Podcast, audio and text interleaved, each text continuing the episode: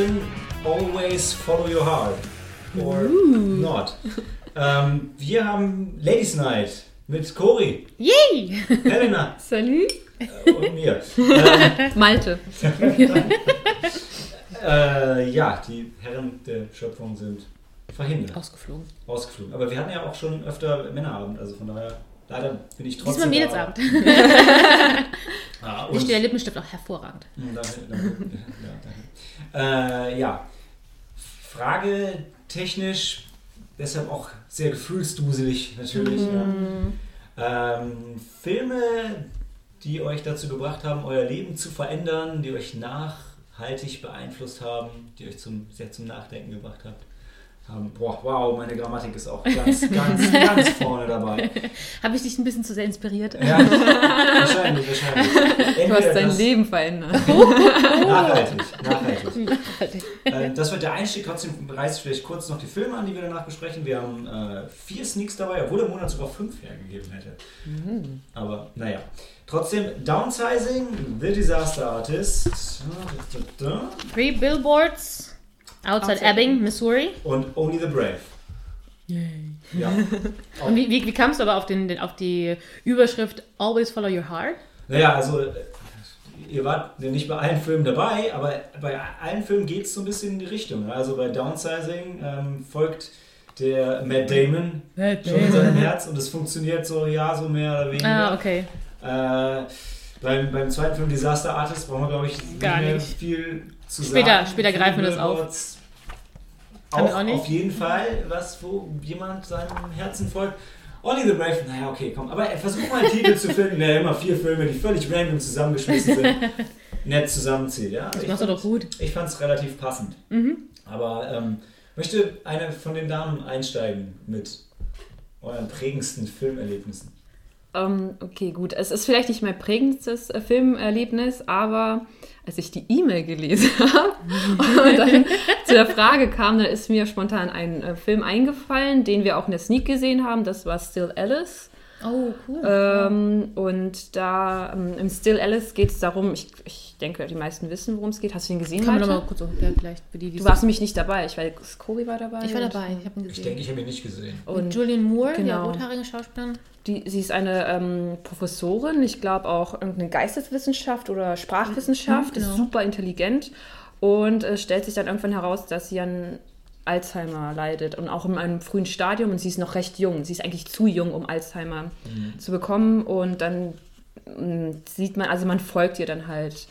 Ähm, Wie sie halt eben geistig Genau. immer mehr abbaut und wie halt sie und ihre Lei- Familie darunter leiden. ja, Und es war wirklich ein sehr, also ein ruhig erzählter Ja. Film, aber auch sehr, also mitnehmen, gerade für Leute, die vielleicht in der Familie Alzheimer ähm, miterlebt haben, deines Großeltern zum Beispiel, die erlitten bis zu dem Tod ähm, an Alzheimer oder vor allem die, die Großmutter und ähm, das war auch das erste Mal, dass ich das gesehen habe und es ist schon sehr befremdlich, vor allem das erste Mal. Also ich hatte damals immer gehört, wie vergesslich sie ist. Und wenn du es wirklich das erste Mal sich mit ihr unterhältst und du merkst, sie stellt die gleiche Frage fünfmal innerhalb einer halben Stunde und, und hat eigentlich die vorherige ähm, Gesprächsrunde einfach komplett vergessen. Das, das ja. schockt dich einfach in dem ersten Moment. Ja, und in dem Film siehst du halt, Julian Moore ist halt eine, eine sehr starke Frau. Sie ist ähm, Auch sehr unabhängige Frau. sehr unabhängig ja. und sie ist auch sehr intelligent. Und weil sie so intelligent ist, deshalb ähm, ähm, ist die Krankheit auch dermaßen aggressiv, weil je intelligent, anscheinend ist es, wo je intelligenter du bist, desto schneller ähm, bauen deine Zellen dann ab, deine Gehirnzellen. Also ich, ich kenne mich da auch nicht so gut aus. Aber man hat halt gesehen, sie, sie hatte halt ihr Leben im Griff und dann kommt dann diese Krankheit und dann, dann konnte sie irgendwie auch nichts mehr tun. Und irgendwann, ich weiß noch, dass wir sehr viel geweint haben und dann kam mir der Gedanke, also es ist ein trauriger Gedanke und es, es tut mir auch leid, dass ich den hatte, aber dann, dann wusste ich, oh mein Gott, ich kann nicht die ganze Welt retten. Und dann dachte ich, ja. Und da war mir klar, da war mir klar, ich, ähm, ja, dass ähm, ich zwar mein, einen Teil dazu beitragen kann, vielleicht die Welt zu einem besseren Ort zu machen, aber ich, ich kann nicht alle, ich kann, Kann nicht, nicht alle. ja, ich kann nicht immer da sein und nicht allen helfen. Und dann, ja. Das ja. ist Und das hat mich, ja. Also ein Film, der gleichzeitig für dich Verständnis nach außen geschafft hat, aber Ja. auch dich selber ein Stück bewegt hat, das, zu so einer Selbsterkenntnis. Ja, dass ich wusste, also ja, ich, ich wusste dann, ja, es ist halt wirklich, ich, ich, der kam mir, der, ich kann nicht die ganze Welt retten und dann, und die Welt ist manchmal ein schlimmer Ort und ähm, damit muss man dann irgendwann, Muss man irgendwie akzeptieren Ja. und aber auch eben, ja, ja. die, die Welt quasi akzeptieren, aber auch eben akzeptieren, was man leisten kann und Ja. halt eben nicht alles, dass man eben nicht alles auf eine Schulter nehmen ja, kann. Ja, stimmt. Das ist schon. Puh. Hm. Es, es, Es, es tut mir leid. Nee, nee, ich Ja, finde es gut, aber ähm, sehr deep. Ja. Ich, ja. Ja, mein, mein Lieblingsfilm, der in mir was bewegt hat, das ist Mr. Nobody mit, äh, ach, wie heißt nochmal das? Jared Leto. Dankeschön, ich vergesse seinen Namen jedes Mal. In der Oder Leto, Hauptrolle. ich weiß nicht, wie man seinen Ich Namen. Lito oder also Leto. Zumindest höre ich es meistens so. Mhm. Mr. Nobody, den habe ich irgendwann mal, ich meine, es war noch in unserer Wohnung damals in München. Ich war eigentlich, es war mitten in der Nacht, so 12 Uhr, 1 Uhr. Ich war eigentlich todmüde, ich wollte nur ins Bett und habe rumgesetzt und bin aus, also irgendwie zufällig auf diesen Film gekommen. Und der hat mich dann so gefesselt, ähm, dass ich mir den angeschaut habe, auch mir im Anschluss die DVD gekauft habe. Also wer es noch nicht gesehen hat, ich leise sie gerne aus. Ich, ähm, und der hat mich wirklich. Hast du das gerade den Hörern vorgeschlagen? Nein, den Uns? hiesig, ich habe euch Handzeichen gegeben. Mir hast du sie schon ausgegeben. Hast du schon ja. gesehen? Ja, cool. Und ähm, der hat mich wirklich sehr bewegt. Also ich, ich habe es immer in Erinnerung, wie, wie, gesagt, wie schnell gefesselt ich von dem Film war. Und ähm, will auch nicht zu viel über die Story erzählen, aber es geht darum, dass das Spiel fängt an in der Zukunft, in der, in der fernen Zukunft, sehr ähm, technologisiert. Und da geht es um einen älteren Mann, ich glaube, der hieß Nemo oder so. Ach, du bist ein gutes Gedächtnis hast du. Und ähm, man versucht ihn äh, ähm, zu befragen um seine Vergangenheit. Ich weiß gar nicht mal, was der Grund der Befragung war, aber man er versucht der ja- älteste Mensch auf Erden Ah, genau. Er hat dann versucht nachzufragen, wie ist denn sein Leben so gelaufen. Und du merkst im Laufe des Filmes, dass er irgendwie immer eine andere Variante seiner Jugend erzählt oder seiner, seiner Lebensgeschichte. Und ähm, weshalb das so ist, das würde ich gerne im Dunkeln lassen. Das kann ich euch gerne sonst nur mal so sagen, wenn das Mikro auf ist, weil für die, die vielleicht Interesse haben an Filmen, ähm, es ist eigentlich schön, wenn ich nicht alles verrate, aber im Grunde kann man schon ein bisschen erklären, dass der Film ähm, darum geht, um die ähm, ja, Chancen im Leben, welche Möglichkeiten im Leben es hat. Und das hat mich wirklich sehr berührt und ähm, ja auch so einen ähnlichen tiefen äh, persönlichen Gedanken in mir so entfacht, dass ähm, man sich nicht irgendwie auf was festschweißen muss, dass man einfach, äh, einfach vielleicht manchmal einfach eine Entscheidung im Leben treffen muss, weil ich selber einfach eine Person bin, die sich sehr schwer entscheiden kann. Sei es das Gericht auf der Menükarte, sei es, ja, aber es, es kommt Ja, oft genug Kleinen bis ins Große. Das, ja? um gestern unseren Bastelabend aufzugreifen. Ich habe bestimmt eine halbe Stunde gebraucht, bis ich entscheiden konnte, was ich bestellen wollte. also ich bin da wirklich sehr, kann mich schwer entscheiden, aber gerade um die Entscheidungen im Leben, so, das ist so die Kernaussage ein bisschen des Filmes, um es ganz vage zu formulieren. Das ist auch so die grobe Beschreibung bei IMDb, deswegen kann ich es auch gerne so erklären. Wie gesagt, für die, die den Film noch, ähm, sich anschauen möchten, ich fand ihn wirklich toll tolle auch schauspielerische Leistung von Jared Leto. Diana Kruger spielt mit Sarah Polley. Ähm, das war die Krankenschwestern bei Dawn of the Dead, bei dem Zack Snyder Remake. Okay. Ja. Ähm, und ich fand ihn wirklich einfach ganz berührend. Er hat, ich hatte wirklich das Gefühl, der Film hat mir was gezeigt und ich wollte was ändern mit dem. Cool. Nice. Wir springen den mal mit. Oder wir machen mal einen Film am damit. Ich muss ihn auch wieder mal. sehen. Völlig, völlig neue Impulse. Ja. Dass wir auf den Filmabend kommen. Äh, cool, ja. Ich kann das Ganze ergänzen, damit äh, das ein bisschen ähm, leichter verdaulich ist. ähm, Rocky. Ja. Ja, cool. Nee, tatsächlich, also äh, Rocky, also jetzt nicht, dass ich, äh, dass ich, dass ich Boxer geworden bin und, und auch nicht so sehr das, das Underdog-Thema, was der Film ja etabliert hat, sondern mir ist tatsächlich Rocky ist einer der Filme, der mich motiviert hat zu laufen. Und wer mich kennt, weiß, dass ich relativ viel am Rumlaufen bin. Weil es gibt äh, die, gibt die Trainingmontage, von der kann man viel mitnehmen, aber hauptsächlich wie er halt wirklich morgens durch die Straßen von, von Philadelphia läuft und gerade wie er, also wirklich zwei Dinge sind mich so bei mir eingebrannt, wie er an den, bei den Docks langläuft und halt schneller läuft als der, vermeintlich schneller, als der, als der, der, das, der große Dampfer im Hintergrund, ja, und wie er äh, durch die, durch die Innenstadt rennt und ähm, irgendwie über so, über so einen Markt läuft und irgendeiner von den, ähm, von den Leuten wirft ihm einen Apfel zu, wo man, Audio, wo man, ja genau, der fängt den und bedankt sich, wo man im Audiokommentar hört, ja, das war nicht abgestimmt, irgendwer hat einfach einen Apfel nach ihm geschmissen. ob, ob das jetzt nett gemeint war oder nicht, aber Sylvester Stallone hat es halt mal so aufgefasst. Und ähm, das hat mich so, ich fand das so cool. Ich fand es tatsächlich so cool, dass ich am Anfang, als ich laufen gegangen bin, immer in, in, in Jeans laufen Und mit schlechten Turnschuhen kann ich mich erinnern. mit Jones, ja, genau, was, was ziemlich dumm ist. Ich habe fast eine, eine Sehenscheidenentzündung bekommen. ähm, aber trotzdem, Rocky ist so einer der Filme, ich habe auch, ich denke auch immer noch oft beim Laufen an diese Szene. Also ich hatte auch lange das, äh, äh das, das Thema, ja genau, hatte ich, ich, lange war das bei meiner, bei meiner Lauf-Playlist mit dabei, obwohl er das gar nicht so anfeuert, weil es eigentlich nicht so schnell, wie man es beim Laufen brauchen würde. Egal, ähm, trotzdem, das, das ist Rocky. Mhm. Und ähm, der andere Film ist eigentlich kein, kein einzelner Film, ähm, sondern eher ein, ein, eine große Filmauswahl von einem bestimmten Studio und es ist ähm, Studio Ghibli.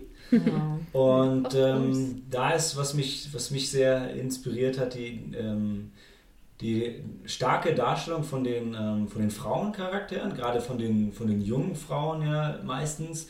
Ähm, wo ich, wo ich für mich immer gesagt habe, also wenn, wenn ich denn mal eine Tochter hätte, dann würde ich mich total darauf freuen, das mit ihr zu schauen ähm, um halt von Anfang an klar zu machen, als Mann weiß es jetzt nicht so genau, aber um auf jeden Fall von Anfang an klar zu machen, hey, auch wenn du eine Frau bist, du hast mindestens, oder du hast, solltest zumindest genau die gleichen Chancen wie ein, wie ein Mann haben da draußen.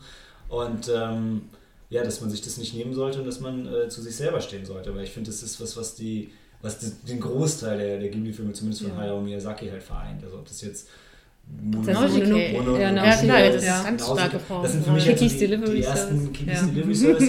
so, die kann man auch ein bisschen früher schon ja. gucken, Nausicaa und Mononoke vielleicht lieber ein bisschen später.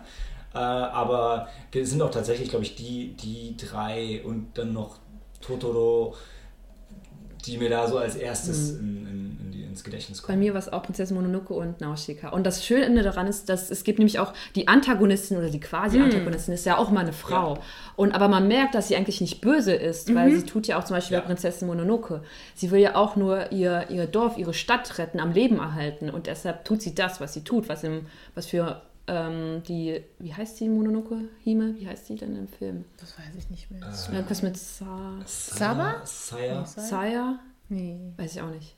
Auf jeden Fall, äh, ja, also das, was, äh, also die Mononoke Hime, die mhm. tut natürlich etwas auch aus ihrer Überzeugung, weil sie denkt, das ist das Richtige, was sie tut. Aber die, ähm, die ähm, Lady Iboshi, die Antagonistin, die tut ja auch, die möchte ja auch ihr Dorf, ihre, ihre Stadt beschützen. Und ähm, sie hat ein nachvollziehbares Motiv, warum genau. sie so handelt, wie ja, sie handelt. Bei Sun. Äh, und beide haben das. Äh, also mhm. beide haben ein Motiv. Und, bei, und das ist auch da, und das ist auch das Schöne, diese, diese, das, es gibt kein Schwarz und Weiß, kein Gut mhm. und Böse, sondern ja. wenn, wenn, ja, wenn Frauen halt.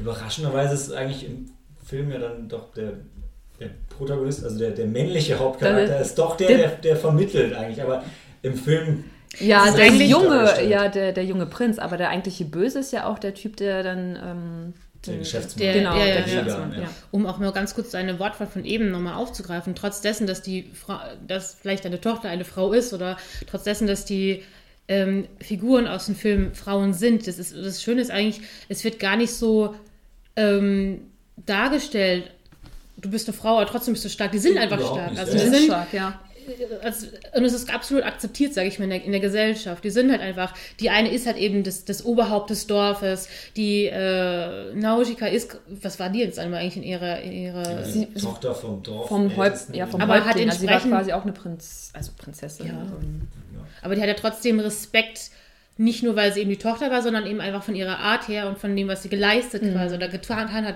ähm, wurde sie einfach respektiert. Das ist aber ein guter, guter Punkt wirklich, weil in den Ghibli-Filmen wird eigentlich so, ähm, das wird überhaupt nicht thematisiert. Genau. Also nee, es ist von Anfang an ja. klar, dass, dass Männer und Frauen gleichwertig, gleichwertig sind. Vielleicht ein ganz paar Sprüche, aber ganz, ganz, ganz am Rand. Wenn, wenn das Wandel, nee, nicht das wandelnde Schloss, wie hieß das Schloss im Himmel, das hat mich auch berührt. Also das ist auch einer der Filme, die Laputa? mich auch mein, die quasi auch mein Leben. War das Laputa? Laputa, ja. genau, mhm. die auch mein Leben verändert. Ja, und da ist es ja auch die Protagonistin, also es gibt auch das. Hat auch mein Leben verändert. ja, aber den Film habe ich halt, den habe ich, weiß nicht, wann habe ich ihn das erste Mal gesehen, keine Ahnung. Und den fand ich so schön, er war so toll. Es sind alle durchgehend ja. gut, die Ghibli-Filme. Alle sind ein. Ja, okay, ich, ich habe nur die gesehen. Ich muss auch noch ein paar nachholen, aber die, die ich gesehen habe, finde ich auch toll. Ich würde. Also Reise zum Beispiel. Kein, ist jetzt kein Auswahl bei den Ghibli-Filmen dabei. Mhm. Es gibt schon. Die mal ein bisschen stärker und schwächer sind. Ja, klar. Sind, ja, das ist okay. Also ich fand ähm, My Neighbor, The Yamadas. Den habe ich nicht gesehen. Den fand ich ein bisschen langweilig, ein bisschen nichtssagend. Ähm, ja. Mhm. Aber insgesamt klar, also großartig und gerade so das. Chihiros Reise weiß ich jetzt zum Beispiel. Ich will jetzt nicht sagen, dass das dass mir so krass was ausgelöst hat, dass ich was verändern wollte, aber ich kann mich auch noch erinnern, wie sehr das mich einfach berührt hat. Also ich, ich kann mich noch erinnern, als ich das zum ersten Mal gesehen habe, damals mit meiner Freundin Doris, und es lief der Abspann und du siehst halt ähm, quasi die Darstellung, die Skizzen von den, ähm, von den Orten. Mhm. Oder beziehungsweise du siehst eigentlich die, die, die, die Orte an sich, halt bloß ohne alle Figuren. Mhm. Und dann hast du wirklich äh, ähm, emotional verstanden, das Märchen hat ein Ende, alle sind ausgeflogen. Und mich hat das so krass berührt. Ich kann es auch nicht sagen, warum. Ich, ich musste weinen. Also ich, ich musste total weinen. Ich war absolut berührt. Es hat ja eigentlich ein Happy End, aber Chihiro fährt ja dann später dann am Ende mit ihren Eltern wieder heim und alles. Und, und das, das fantastische Abenteuer hat einfach ein Ende. Und das hat mich ah, auch immer berührt mich heute auch immer noch sehr, sehr stark. Ich muss bei Chihiros Reise immer dran denken, dass ich ihn in, in Japan im Kino gesehen habe und nicht verstanden habe, warum die Hexe auf einmal so, sich so ganz anders verhalten hat. Wenn ich nicht gerafft habe, dass es zwei unterschiedliche Filme sind. Es war, es war einfach zu viel für mich damals. Ich war so, ja, gib die Filme im Kino, da will ich, da will ich einfach reingehen. Also, ja, das war, ich weiß gar nicht, ob ich da, da konnte ich sowieso gar kein Japanisch einfach. Ich dachte, ist egal. Ist schon, wie, wie, kompliziert kann der Film denn sein? Das war ein bisschen schwierig. Aber ich hätte es genauso gemacht. Ja, ja das stimmt. Ja. Wenn du die Chance hast. Mhm. Okay. Gut, dann Next gehen movie. wir damit in die Pause und sehen uns wieder zu Downsizing. We are meant for something bigger. Bis gleich.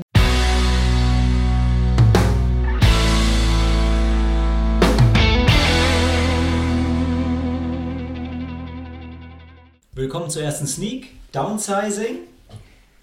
Was? Das ist so lustig. Wo wir uns angeguckt haben und noch am Essen sind. So.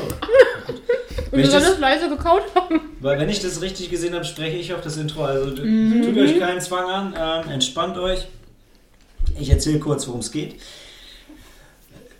Five minutes from now Überbevölkerung ist ein echt großes Problem, aber es gibt eine fantastische Lösung. Cory, möchtest du was sagen? Ja, du das meldest klingt, dich. Ja, das klingt so bekannt. What happened to Monday? ja, aber hier ist es eine, ähm, eine super strahlende äh, Zukunftsvision. Zumindest denkt man das am Anfang. Ähm, genau, zum Protokoll. Ich habe den Film gesehen, ihr wart beide nicht drin, oder? Mm -mm. Leider. Leider. Also, weil es aber auch ein guter Film war. Äh, Daniel war dabei. Ich weiß nicht, ob Tobi dabei war. Ich, ich glaube nur ihr beide. Kann sein. Ist vielleicht auch gar nicht so wichtig jetzt. In jedem Fall, five minutes from now, Überbevölkerung ist ein großes Problem, aber es gibt eine Lösung. Wir schrumpfen die Menschen. Und damit lösen wir Nahrungsprobleme und so weiter und so weiter. Und ähm, das Ganze läuft so ab. Äh, das ist in, ich meine, es war irgendwo in, in, Schweden, ist es erfunden worden und wird dann in die Welt rausgetragen. Und ähm, man kriegt dann so, ja, wie so, so ein, so so ein Retirement-Plan, also in dein, dein jetziges Einkommen und dein, dein Haus und so weiter ist halt in Little People's Money halt super viel wert und im Prinzip kannst du, wenn du mal 35 bist und dich finanziell total in die Ecke gefahren hast, kannst du eigentlich mit dem Geld, was du dann hast, dich schrumpfen lassen und musst dir nie wieder Sorgen um dein Leben machen. Und ähm, das, der Film ist wirklich so ein bisschen in, in, in drei Abschnitte geteilt. Also es geht damit los, Matt Damon und seine Frau, die haben so ein bisschen Geldsorgen und irgendwie kann er ihr nicht das Leben bieten, was sie sich wünschen würde. Und dann sagen sie halt, ja okay, lass uns lass uns das doch machen, wir, wir versuchen das jetzt. Und das Problem ist, dieser Prozess, man kann ihn nicht umkehren. Mhm. Und man denkt sich auch schon, also wenn man anfängt, darüber nachzudenken, manche von diesen Sachen werden thematisiert im Film, dass, ähm, dass es durchaus zu Konflikt, für Konflikte sorgen kann, weil natürlich hast du diesen wirtschaftlichen Vorteil als kleiner Mensch nur, solange es auch noch große Menschen gibt, weil ansonsten wird es ja schwierig, weil du musst ja dann auch wieder genauso viel arbeiten wie. Mhm. Ne?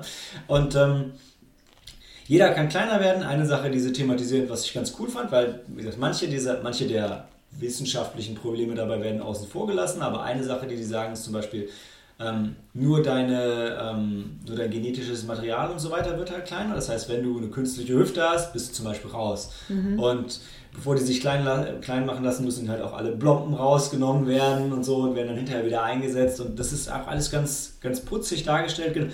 Gibt es ein geiles Werbevideo mit ähm, ist Neil Patrick Harris aus äh, How I Met Your Mother. Ja. Äh, der macht so eine geile Werbeshow, wo er halt Werbung dafür macht, wie cool es ist, sich klein machen zu lassen und so. Richtig, richtig witzig. Und es wird sowieso am Anfang auch so ein bisschen aufgezogen, fast wie ähm, eine Mockumentary, also sehr, sehr realistisch. Mhm. Und den ersten krassen Twist, bevor wir dann ins Spoiler-Territorium gehen, wo ich vielleicht an der Stelle schon mal eine Spoilerwarnung für den ersten Twist, weil der erste Twist ist, die beiden, das wird natürlich unter Vollnarkose gemacht und so weiter. Mhm. Die beiden wollen sich klein machen lassen. Matt Damon wacht auf, ist klein, okay, alles wunderbar. Sein, kriegt einen Anruf von seiner Frau du sei jetzt nicht sauer auf mich, aber ich habe mir das nochmal anders überlegt. Das ist so mhm. Das ist halt das Erste, was schlecht läuft. Ähm, dann fängt quasi der zweite Film an. Jetzt ist Matt Damon klein und jetzt wird es so ein bisschen naja, mehr so, so geht es ein bisschen Richtung Drama, aber er ist jetzt klein, er trifft dann Christoph Walz, der ist halt reich und lebt in Saus und Braus und spielt einen kroatischen Geschäftsmann, der. Geld damit verdient, Luxusgüter klein zu machen und, mhm. und die dann zu verscherbeln äh, überall um den Globus. Während Matt Damon halt jetzt echt Probleme hat finanziell, weil ich glaube, seine, seine Frau hat wohl dann wieder einen Großteil vom Geld abgezogen und dafür deshalb reicht sein Geld dann nicht so als kleiner Mann. Mhm. Und, als kleiner Mann. Ja. Und ähm, das ist dann so ein, so ein bisschen Drama und das ist so der zweite Film und da geht's dann, dann kommt noch so ein bisschen Rom-Com-Element rein durch so eine vietnamesische Freiheitskämpferin, die, äh, ich glaube, es war vietnamesisch, nagelt mich nicht drauf fest, die. Ja, ist vietnamesischer Name. Die, die zusammen mit, ähm, mit, ein paar, mit ein paar Kollegen irgendwie versucht hat, also nachdem sie geschrumpft waren, in, in, in, in dem Fernseher aus Vietnam zu flüchten. Mhm. Und äh, nur sie hat überlebt und ähm, bla bla bla. Und dann gibt es am Ende nochmal wirklich so ein, so ein Armageddon-Szenario, wo dann gesagt wird, okay, irgendwie steht jetzt fest, dass die Menschheit in fünf Jahren aussterben wird wegen, weiß nicht, ich weiß nicht mehr, was es war, Treibhauseffekt und so weiter. Mhm. Äh, und ähm, dann diese Schweden, also die ersten, die sich klein gemacht haben, dann den Plan haben, unter die Erde zu ziehen und da tausende von Jahren zu überwintern, um dann irgendwann wieder nach oben zu kommen. Mhm. Und da, da rutschen dann... Ähm, hier Matt Damon und Christoph Waltz und Kollegen. Udo Kier, glaube ich, ist auch einer, ja, ist auch einer von seinen. Das Beste, was Deutschland geil, zu bieten hat. Deutschland und Österreich quasi Kroatien, aber die spielen es richtig gut in Jogginganzügen und richtig assi. Äh, ja, und insgesamt kam der Film auch auf Rotten Tomatoes bei den Kritikern und bei der Audience kam echt nicht gut weg. Mhm. Ich weiß aber, wir waren rausgegangen wir, fanden ihn super. Ja, der Daniel ist damals heimgekommen, hat mir dann auch immer gleich erzählt und war wirklich begeistert davon. Also hat ihm es Spaß gemacht, also beziehungsweise euch beiden hat es sehr Spaß gemacht. Ja. Ich weiß, ähm, wir haben ja den Trailer auch relativ häufig gesehen, bevor er dann in der Sneak lief. Für mich war es nie ganz ersichtlich, worauf will der Film hinaus. Weil da wird in dem Trailer eben so dargestellt, okay, hier ist diese neue Möglichkeit, sich schrumpfen zu lassen und du verstehst nicht, geht es jetzt eher in die Drama-Richtung, wird es halt noch ein bisschen abgehoben, fantastischer und äh, so wie ihr es, also beziehungsweise auch der Daniel mir es beschrieben hat, setzt er sich für einen Zeit, kurzen Zeitraum des Filmes auch mal kurz damit auseinander, was bedeuten die Folgen davon. Ja. Ähm, zum Beispiel gerade eben, was die vietnamesische Freiheitskämpferin angeht, ähm, das war äh, auch so gesagt, dass einige Länder dann das quasi als Strafe gemacht haben, wenn sie dann irgendwelche äh, Leute bestrafen wollten, dann wurden die geschrumpft. Ja, die, haben nicht, die haben nicht geschrumpft als Strafe, aber wenn du jetzt jemanden lebenslänglich ins Gefängnis steckst, ist es mhm. natürlich super ökonomisch, den zu schrumpfen, weil mhm. also erstens die kommen eh mehr raus. ins Gefängnis stecken und schrumpfen.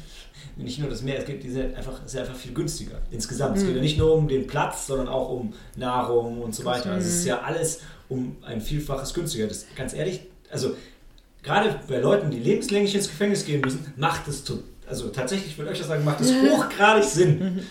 An anderer Stelle vielleicht nicht ganz so, aber. Kurze Frage, aber wo leben Sie dann? Ist das so wie in äh, Zootopia, da wo es dann so eine so, so ein separaten, so eine, Mini, so eine Mini-Stadt haben? Genau, genau. Es sind, es sind so, es sind so Mini-Städte, die komplett überwacht sind und wo alles hergerichtet ist, kriegen alle so eine, die kriegen alle so krasse Luxusvillen und es ist mit so das ist so überdacht. Und wer baut diese Mini-Städte? Agenturen. Die, also großen oder die kleinen? Die, großen. Also es gibt halt Agenturen, die sich darauf spezialisieren Ja. und du, du kaufst dich ja, du kaufst dich da ja quasi ein. Also du, Mhm. du lässt dich schrumpfen, bezahlst dafür und du hast halt, dein Geld ist halt so viel, so viel wert, dass Mhm. es locker reicht, um das lebenslang zu bezahlen. Mhm. Weil du halt danach so wenig brauchst, wenn du so klein bist. Und also man sieht dann, also Matt Damon zum Beispiel, muss dann halt wieder so ein bisschen arbeiten, macht halt Callcenter-Arbeit. Macht ja total Sinn, das kann er ja machen, auch wenn er klein ist. Äh, aber größtenteils äh, wird es auch so, sind die Leute halt total lethargisch und lungern dann einfach nur rum und machen halt nichts, weil haben halt jetzt ausgesorgt und Ja. haben auch ein recht cooles Leben. Jeder kriegt so eine riesen Luxusvilla und ähm, wie die Autos sind frei verfügbar. Es wird dann auch angedeutet, und da ist auch die Vietnamesin, ja, dann gibt es noch so ein, so ein Ghetto und das ist super unrealistisch gemacht, also weil diese Stadt halt komplett hermetisch abgeriegelt und dann zu dem Ghetto ist halt einfach nur so ein Loch am Ende in der Wand und die sind halt so außen davor, dass dann nur so ein grobes, so ein grober Maschendrahtzaun drüber und die leben halt einfach in so einem, ähm, in so einem, wie diese, ähm, diese Container, die, die Bauarbeiter benutzen für ihre Büros und so. Und es ist einfach, in den Container ist einfach nur so, so grob Stockwerke reingemacht und die haben einfach nur einen riesigen, oder kennst du auch, das sind keine ex, extra entwickelten Miniatursachen, die haben einfach einen großen Plasma-Fernseher da drin stehen, auf dem halt alle wie in so einem Community-Raum halt irgendwie den ganzen Tag Filme gucken, wie, wie im Altenheim oder im Gefängnis. Und ähm, da wird wieder so eine Zwei-Klassen-Gesellschaft gemacht, aber das wird, das wird dann nur so ein Angedeutet. bisschen angedeutet. Das wird nicht komplett ausgelebt, weil ähm, ich weiß gar nicht, was Kino Plus oder auf oder bei Empire, wo die auch gesagt haben, ja eigentlich der Film bietet halt wirklich Stoff für locker eine Netflix-Serie. Auch weil so viele verschiedene Dinge drin sind. Genau das, was du gesagt hast. werden, ja, ja. Genau das, was du gesagt hast, Cory, dass es, ähm, dass man, wenn man den Trailer guckt, nicht so genau weiß, worum es eigentlich geht. Liegt daran, weil im Film geht es halt um, um drei verschiedene Sachen. Und gerade für den letzten Plot ist eigentlich sehr wenig Zeit am Ende übrig, sodass das sehr gerafft nur dargestellt wird. Ähm, aber ich zumindest fand, wenn man den Film guckt und sich darauf einlässt, ist das eigentlich total smooth. Also ich habe okay, also ich habe am Anfang wurden diese ganzen Sci-Fi-Elemente aufgegriffen und das war auch irgendwie, das war cool für mich und das hat Spaß gemacht und danach wurde das nicht mehr so thematisiert. Und dann ähm, wurde noch so ein bisschen, dann wurde so ein bisschen dieser, dieser Rassenkonflikt und Zweiklassengesellschaft und so aufgegriffen. Und ähm, danach wurde auch das nicht mehr thematisiert. Weil als man dann in, ich weiß nicht mehr, Schweden oder Norwegen war, die haben sogar draußen gelebt, wo du dann erst noch gedacht hast, okay, wo sind die Tiere auf einmal? Wieso ist das alles kein Problem? Das wurde gar nicht angesprochen. Aber es waren einfach schöne Bilder und es war dann, also für mich zumindest war es in dem Moment nicht so wichtig, obwohl ich sonst immer der Erste bin, der sich über sowas aufregt. Ich hab's auch da gesagt, wo du auch denkst, so, hm, so funktioniert, also wenn man anfängt drüber nachzudenken, ja, merkt man halt super schnell, dass die Wissenschaft dahinter einfach nicht funktioniert. Aber so als Film, Okay, kurze Verständnis. Also die, die großen Menschen, die produzieren für die kleinen Menschen. Zum Beispiel Essen, also Nahrung, äh, auch Fleisch. Also im Film ist es so, dass es tatsächlich so weit geht. Am Ende sind 2% der Weltbevölkerung nur geschrumpft. Weil die meisten Leute das nicht wollen. Also es ist überhaupt, also sie kommen nie in diesen, es kommt gar nicht zu diesem Punkt, wo, wo das eine Frage wäre. Weil ähm, das ist auch tatsächlich eines der Probleme, dass sie identifizieren, warum die Welt vor die Hunde geht, weil einfach nicht genug Leute mitgemacht haben. Und Okay. ja, die Großen finanzieren mit, aber die Großen werden ja werden normal bezahlt. Es ist einfach nur Mit dem das- Geld der Kleinen. Genau, weil das Geld, was sie halt haben, geschaffen.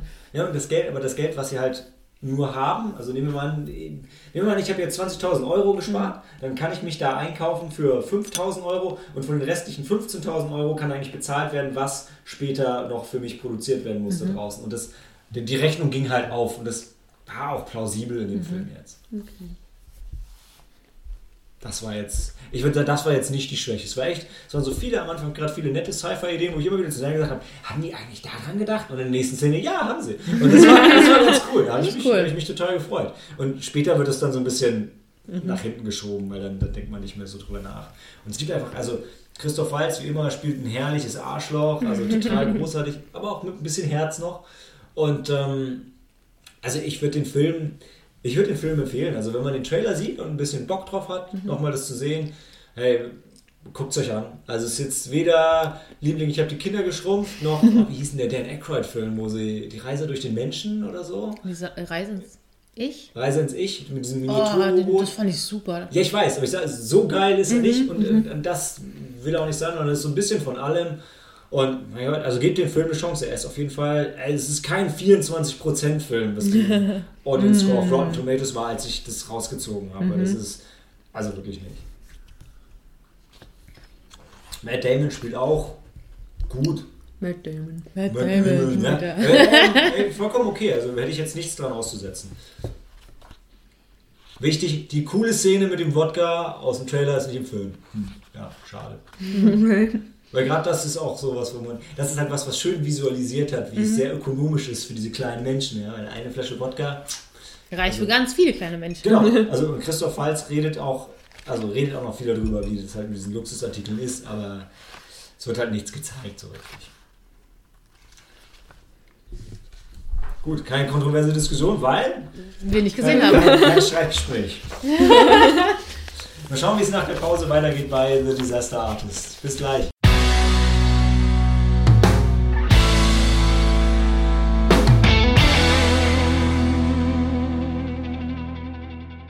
Willkommen zur zweiten Sneak, The Disaster Artist, die Entstehungsgeschichte von The Room. Ohne jetzt dann noch mehr vorwegzunehmen wollen, sorry Helena. Das, ist, das war's eigentlich, was Das, ich. das, war, das, das, war dein, das war dein Intro, ja? Ja, das war die Zusammenfassung. ja. Also Disaster Artist ähm, ist die Entstehungsgeschichte von The Room. Und The Room ist mit ähm, ist der bekannteste und der beliebteste, schlechteste Film aller Zeiten, oder? Kann man schon so sagen. Ja, arguably. Ja. Ich, ich habe ihn auch vorher noch nie gesehen, The Room. Ähm, ich kannte ihn auch nur durch ähm, Nostalgia Critic. Kennt man vielleicht. Ähm, Für die wahren Nerds da draußen. äh, ein Mann, der auf YouTube ähm, Filme, äh, alte Filme kommentiert, kritisiert, reflektiert. Und The Room ist halt, ähm, war ein Herzensprojekt eines ähm, gewissen Tommy Wiseau, der es halt nie geschafft hat, ähm, der es nie in, der, ähm, in Hollywood nie geschafft hat. Der wollte Schauspieler werden, der wollte nur Schauspieler werden, glaube ich. Der sah sich als großes Talent, hat es aber nie geschafft und dachte er sich, ja, dann mache ich meinen eigenen Film mit seinem besten Kumpel. Und das hat er dann auch durchgezogen, weil er anscheinend sehr viel Geld hatte. Das wusste ich auch nicht. Der Film hat mich dann auf, also The Disaster, das hat mich dann aufgeklärt. Man weiß Und- immer noch nicht, wo er das Geld eigentlich her hatte. Ne? Man weiß es nicht. Und es, es geht halt einfach um, ähm, um den Film, um Tommy Wiseau und seine Beziehung zu seinem, zu die, seinem besten Freund, diesen Greg, äh, mit dem er halt zusammen, oder für ihn hat er ja auch den Film gedreht. Also zu, äh, ja, für sich selbst auch, aber Hauptsächlich für sich selbst. hauptsächlich. So ein bisschen narzisstisch ja, war er schon. Ja, so ein bisschen. ich bisschen. sehr. Ja. ja, und ähm, ja, wir sehen einfach, ähm, ja, wie gesagt, die Entstehungsgeschichte von The Room. Wie, ähm, ich weiß halt nicht, wie, wie das wirklich dann, ob das wirklich so passiert ist, wie es halt in dem Disaster Artist gezeigt worden ist. Wenn das so wäre, kann ich mir auch vorstellen. Ähm, Er hat sie approved, ne? Hat er gesagt, ja, passt. Passt? Ja. Nur, nur die Beleuchtung vom Film fand er ja schlecht. Weil er seine Sonnenbrille nicht abgezogen hatte im Kinoraum. Niemals, ja. Ähm, ja. Das war es eigentlich schon. Man sieht, äh, man sieht ein paar, also man sieht, wie der Film gemacht wird, wie er gedreht wird, das ist davor, das danach, also wie, ähm, wie auf die Idee gekommen ist, den Film zu drehen, was danach passiert ist, wie er damit, wie er mit seinem Fame dann umgegangen ist, so quasi. Und ähm, als schlechtester Regisseur, weil er hat The Room, er ist nicht nur der Regisseur und Hauptdarsteller, ist sogar Produzent und Drehbuchautor Genau. und äh, Kameramann wahrscheinlich auch. Und Ja. äh, Nee, er hat, er hat andere, hat andere gehabt. Das war der, der immer zusammengefallen Er war nur der Kamerabesitzer, weil er die ja hat er gekauft hatte. Ja. Ist er nicht irgendwann dann aufs Set äh, gekommen und dann meinte er hier, stellt die Ka zwei Kameras zusammen. Ja, Aber er hatte hat trotzdem Kameramänner, die das dann äh, gemacht haben. Genau, genau. Okay. Das, das Lustige ist eigentlich auch, der Film basiert ja auf dem Buch, was sein Kumpel Greg gemacht hat. Es gibt sogar ein Buch. Ja, ja, der, der Kumpel Greg von diesem Tommy Wiseau hat dieses, also hat ähm, niedergeschrieben quasi. Auch unter dem Titel Disaster Artist eigentlich? Ich glaube ja, ich glaube ja. Und äh, James Franco und sein Bruder ähm, Dave, Dave Franco, Franco. Der, der den Greg, den, den Kumpel spielt, Freunden, ja. äh, die sind beide so große Fans von diesem Film gewesen. Das ist quasi auch so ein, das, so, so ein Herzensprojekt fast. Das, also die Die waren beiden. wirklich Fans von diesem Trash, dieser Trash-Perle und die gesagt haben, geil, das wollen wir machen. Und äh, es war James Francos Glück, dass Tommy Wiseau mal gemeint hatte, also wenn er sich mal vorstellen kann, dass jemand ihn spielt, dann ist es entweder Johnny Depp oder James Franco. Vielleicht fangen wir mal an bei dem Film, damit zu sagen, wie wir den fanden. Und ich, ich presche dann gleich Ja, mal vor. Es war, es war Du einfach kannst dich ja nicht verhalten. Es war großartig. Also, der Film fing an, ich hatte schon gehofft, dass der Film in das Sneak kommt, weil es war so einer, wo ich dachte, ja, der, der kann auch Word of Mouth gebrauchen und ist wahrscheinlich sehr gut, müsste passen. Und das erste, was ich gemacht habe, ist, ich bin rausgerannt und habe Bier geholt. ja, stimmt. Das, ja. Das Bier, was ich gar nicht trinken wollte. Du hast ein bisschen dran genippt zumindest. Ich habe es auch leer getrunken. ja, hast du nicht gerade gedacht, du konntest es nicht trinken? Was ich nicht so gerne trinke. So, Was ich nicht ja, trinken okay. wollte. Gut, Ich nächstes Mal Prosecco. Nee, nächstes Mal bringe ich wieder Bier mit. Ich denke nicht dran. Nee. Ja. Ähm, aber es war, es war großartig. Also wir haben, wir haben selten so viel gelacht im Kino wie in dem Film, weil es einfach so unglaublich absurd ist Ja. und so herrlich dargestellt ist in diesem Film. Ja, fantastisch. Also wirklich von vorne bis hinten. Und es ist immer so, ja, meistens, also manchmal sind ja Filme auf einer wahren Begebenheit, sind ja oft ein bisschen Ja. trocken äh, und oft ein bisschen schwierig oder ein bisschen sperrig. Das ist der Film nicht. Nee. Hier kannst du dir gar nicht vorstellen, ist es, du denkst dir jedes Mal, ist das wirklich so passiert? Kann das wirklich wahr sein? Ähm, Ich denke auch, dass einige Szenen bestimmt ein bisschen übertrieben worden sind. Gar nicht so. Aber äh, ja, stimmt. Es gibt andere, wie du es gerade gemeint hattest, based on a true story. Ähm, Verfilmungen, die sich dann ein bisschen mehr rausgenommen haben. Und der Film alleine oder die Fakten alleine waren schon so krass absurd. Ähm, Wirklich von, von allem, was ich gehört habe, haben sie es, wenn überhaupt, noch ein bisschen zurückgefahren, was der Typ war. Also es geht schon los. Am Anfang machen sie diese, diese schlechte Audition-Szene mitten im Diner, wo sie anfangen rumzuschreien. Und ansonsten, was mir halt total im, im Gedächtnis geblieben, geblieben ist, ist die, die, also die Aufnahmen von der Sexszene. Ja, da bin ich auch. zum Glück aus, äh, kurz ähm, für, für kleine Mädels Ja. gegangen. Und du hast, mir- Helena, Ja. hast mir gesagt im Nachhinein, das war das Beste, was ich tun konnte. Ja. Hatte ich einen mega Timer gehabt, weil das muss ja unangenehm gewesen sein. Das ist so, dass man denkt, dass ich an der, an der Stelle denke, ich, okay, ich orientiere mich an meinem großen Vorbild Alfred Hitchcock und beschimpfe die Schauspieler, was sie dazu bringt, der Darstellerin, die mit ihm nackt im Bett liegen muss, die ganze Zeit zu sagen, wie hässlich sie ist. Oh. Und er besteht drauf, die ganze Zeit wirklich nackt am Set zu Ja, sein. der läuft das wirklich splitterfasernackt rum. Also auch, auch äh, James Franco, das Ja. hat er auch getan. und, Also, und weist den Kameramann explizit an, nur auf seinen Arsch zu Ja. halten bei der Sexszene. Das ist einfach großartig. Also das sieht so, einfach das sieht so, so geil aus. Ich, immer noch, warum? Warum ist The Room out of print? Warum gibt es jetzt kein DVD und Blu-ray Re-Release? Es kann nicht sein, dass die einzige Möglichkeit ist, den Film legal zu kaufen auf Amazon von irgendwelchen Scheiß-Shops für 90 Euro. 90 What? Euro. Das ist nicht okay. Ja, dafür kannst du doch auf YouTube bestimmt angucken. Ja, Ich weiß, du willst aber wie ich gerade gesagt habe. Warum ist die einzige Möglichkeit... Wieso ist Weil Tommy Wiseau die Produktionskosten wieder reinholen möchte. Ja. Ja, aber also Deshalb jetzt... 90 Euro. Der muss so, so vom... Wie, wieso gibt es keine... Das muss man doch... Das ist doch die Chance, den jetzt noch mal rauszubringen. Ich verstehe nicht, wie man das Ja, nicht du machen kann. du Aber, also die einzige Erklärung, die ich dafür habe, ist, dass wahrscheinlich die, ähm, die Rechte zu diesem Film bei irgendeinem kleinen Studio in Europa liegen, die wahrscheinlich pleite gegangen sind und, und da Mhm. jetzt irgendwo festgesetzt sind und keiner jetzt gerade eine neue Blu-ray rausbringen kann. Weil ganz ehrlich, wenn, ich weiß nicht, wer den produziert hat, Sony... Tommy Wiseau hat ihn doch auch. Nein, ich meine jetzt den... Den Desaster. Disaster. Disaster Ach Artist. so. Weil welches Studio auch immer dahinter ist, wenn die die Rechte an dem Film auch hätten, Ja. Hätten sie- wäre der jetzt draußen, natürlich. Weil, also wir haben, glaube ich, alle The Room nicht Nee. gesehen. Nee. Wir haben den Film trotzdem genossen, Ja. aber wir würden alle gerne jetzt The Room sehen. Ja, Ja. nicht so arg wie du, aber ja. Fair enough. Ja. Trink, trink noch einen, dann willst du ihn auch sehen. So, aber die bekanntesten Szenen, die kennt man. So wie dieses You YouTube. carry me Genau. apart, Lisa. Oder Hi Mark. I, I did not hit it. I did, did not. Oh, hi, Mark. Ja, aber Aber das war auch schön. übrigens ähm, wirklich der geilste. Das ist eigentlich ein Teaser gewesen für The Disaster Artist. Den hatte ich auch ganz zufällig recht früh, vor ein oder zwei Monaten schon, ähm, lief auch in der Sneak. oder da, ich weiß es nicht mehr. Und ich habe mich wirklich weggeschmissen. Also das war ein ganz großer Teaser. Und als ich dann, äh, als wir den in der Sneak gesehen hatten, und ich glaube, da war der Dani gerade erst zurückgekommen von, von Salzburg, da war er für eine Woche geschäftlich weg. Und dann wollte ich ihm halt eben erzählen, wie cool der Film gewesen ist und wollte ihm einen Trailer zeigen.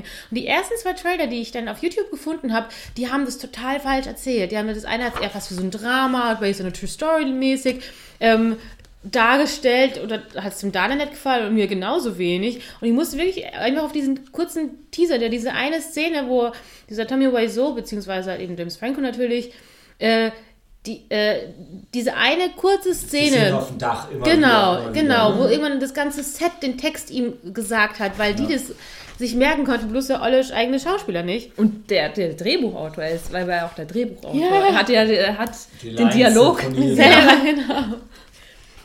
Ja. Und da hat er dann sich auch kaputt gelacht bei der Szene. Ja, Das ist auch echt. Also der Film erzählt das Ganze mit viel Herz, bringt Mhm. die Absurdität gut rüber und macht bei mir einfach nur super viel Lust, endlich, äh, endlich The Room zu sehen. Ich hatte tatsächlich ähm, vor den Making-ofs und so von The Room, glaube ich, gar nicht gehört. Also ich hatte im hab Podcast, haben nichts sie es mal, haben mal erwähnt, aber auch erst als The Disaster Artist in Produktion war Mhm. zumindest. Also ich das Phänomen völlig an mir vorbeigegangen. Ich habe es jetzt halt mitbekommen, ja, irgendwann hat ein Student den geguckt, fand den großartig Genau. und dann hat das seinen Lauf genommen. Aber an mir, also ist völlig vorbeigegangen. Ich glaube auch, dass der Kult in Deutschland, außer in den Hardcore-Nerd-Kreisen, der hat jetzt hier keine Wellen geschlagen irgendwie. Also ich kannte ihn auch als so mit den schlechtesten Film aller Zeiten, auch durch Nostalgia Critic, weil er ihn deshalb auch ähm, dann nochmal reviewed hat, weil er halt so nach Ed, ähm, nicht nach, nach Planet, ähm, nach dem Film von Ed Wood ist The Room Plan ist so, 9 from Outer Space. genau ähm, ist The Room qua- quasi der moderne, der schlechteste Film aller Zei Zeiten der letzten, des letzten Jahrzehnts. Der schlechteste Film aller Zeiten des letzten Ja, Jahres. davor war es, waren es halt die Filme von Ed Wood, somit so quasi die schlechtesten Filme aller Zeiten. Und dann kam The Room und der hat, er hat quasi dann ähm, Ed Wood, also Tommy Wiseau hat Ed Wood Entthront. entthront, ja. Das Abgelöst. ist auch eine andere Art von. Eine andere Art von schlecht, vor allem eine sehr andere Art von Film. Ja, ich habe äh, die Filme von Ed Wood halt leider auch nicht gesehen. Also nur ich hab- halt nur ich hab ähm, zumindest Ed Plan- Wood, den hab- Film Ed Wood von Tim Ja. Burton. Ja, also ich habe zumindest Plan 9 from Outer Space gesehen und ähm, das ist ganz anders. Also das ist, Ja. ich meine, wenn du, wenn du Ed Wood gesehen hast, du genauso ein Gefühl dafür, aber es ist einfach, da ist es einfach nur sehr, sehr absurd und Mhm. sehr unzusammenhängend, was passiert. Das hier ist ja schon eine kohärente Geschichte mehr oder weniger, allein schon, weil es keine Fantasy-Elemente hat, ist es ja eine. Ja. ganz andere Art von, von schlecht. Ja, stimmt. Ähm, muss man schon sagen, ja. Aber. Und jetzt mal zu unserer Verteidigung, zur Verteidigung von allen anderen da draußen, die The Room nicht, äh, nicht kannten, bevor dieser Film rauskam, Helena, sorry. Aber du kennst auch einfach wirklich alles. Ja? Komm, da kommt der, es kommt der erste Trailer für, für Valerian im Kino so, ja, das ist Comic, das habe ich früher gelesen. ja, Aber Valerian kennt man auch, wenn man Star Wars-Fan ist. ja, aber ist dir klar, was du gerade sagst? Nee. Ich glaube wirklich nicht, wo du mich so anstrahlst noch. Also ich bin, ich würde von mir behaupten, dass ich Star Wars Fan bin und ich kannte Valerian nicht. Oh. Verstehst du jetzt? Aber ich wenn Ja, man, wenn man Star Wars-Fan ist und französische Kultur mag Okay, na Oh. gut, dann. dann gut. und das fünfte Element mag, Und das fünfte Element mag. Nee, aber weißt du, der, Aber ich der, Punkt, auch der nicht. Punkt ist, bei dir ist es halt nicht irgendwie so, dass das ist so, so pretentious. Du guckst dann den Film und sagst, ah ja, da gibt es Comics, so guck ich mir das Comic an und dann sagst du, ja, das Comic ist toll. Nein, du hast es einfach vor zehn Jahren schon gelesen. Das ist äh, beeindruckend. Ja. Immer wieder. Nur, nur zufällig. Ja, ja. Wenn man Star Wars Fan ist. Du hast nicht gesagt, du bist nicht mal so großer Star Wars Fan? hallo sie ist der weibliche Han Solo. Ich, Ja, und der ist auch nicht großer Star Wars Fan. Das wissen wir. Ich hab dir ja gar nicht widersprochen. Warum werde ich denn hier belehrt? Ich bin so friedlich wie selten. ja. Wow, wenn wir uns Ja. nochmal daran erinnern, dass das Internet Hass liebt, dann haben wir heute eine echt schlechte Folge. Film. Also nein, wollen wir nicht noch was zu ähm, James Franco sagen, der auch Regisseur und Hauptdarsteller war und der Tommy Wiseau halt so hervorragend ähm, spielt und so überzeugend. Und so Also- eine Rolle war. Ja, Ja, wieder das ist spielst du mir die. Karten. Ich habe ja gerade nur gesagt, wenn das Internet Hass liebt, dann bieten wir heute eine schlechte Bühne. ja, ja, der war großartig. Stimmt. Also, Was erwartest du mit drei Frauen hier am Tisch?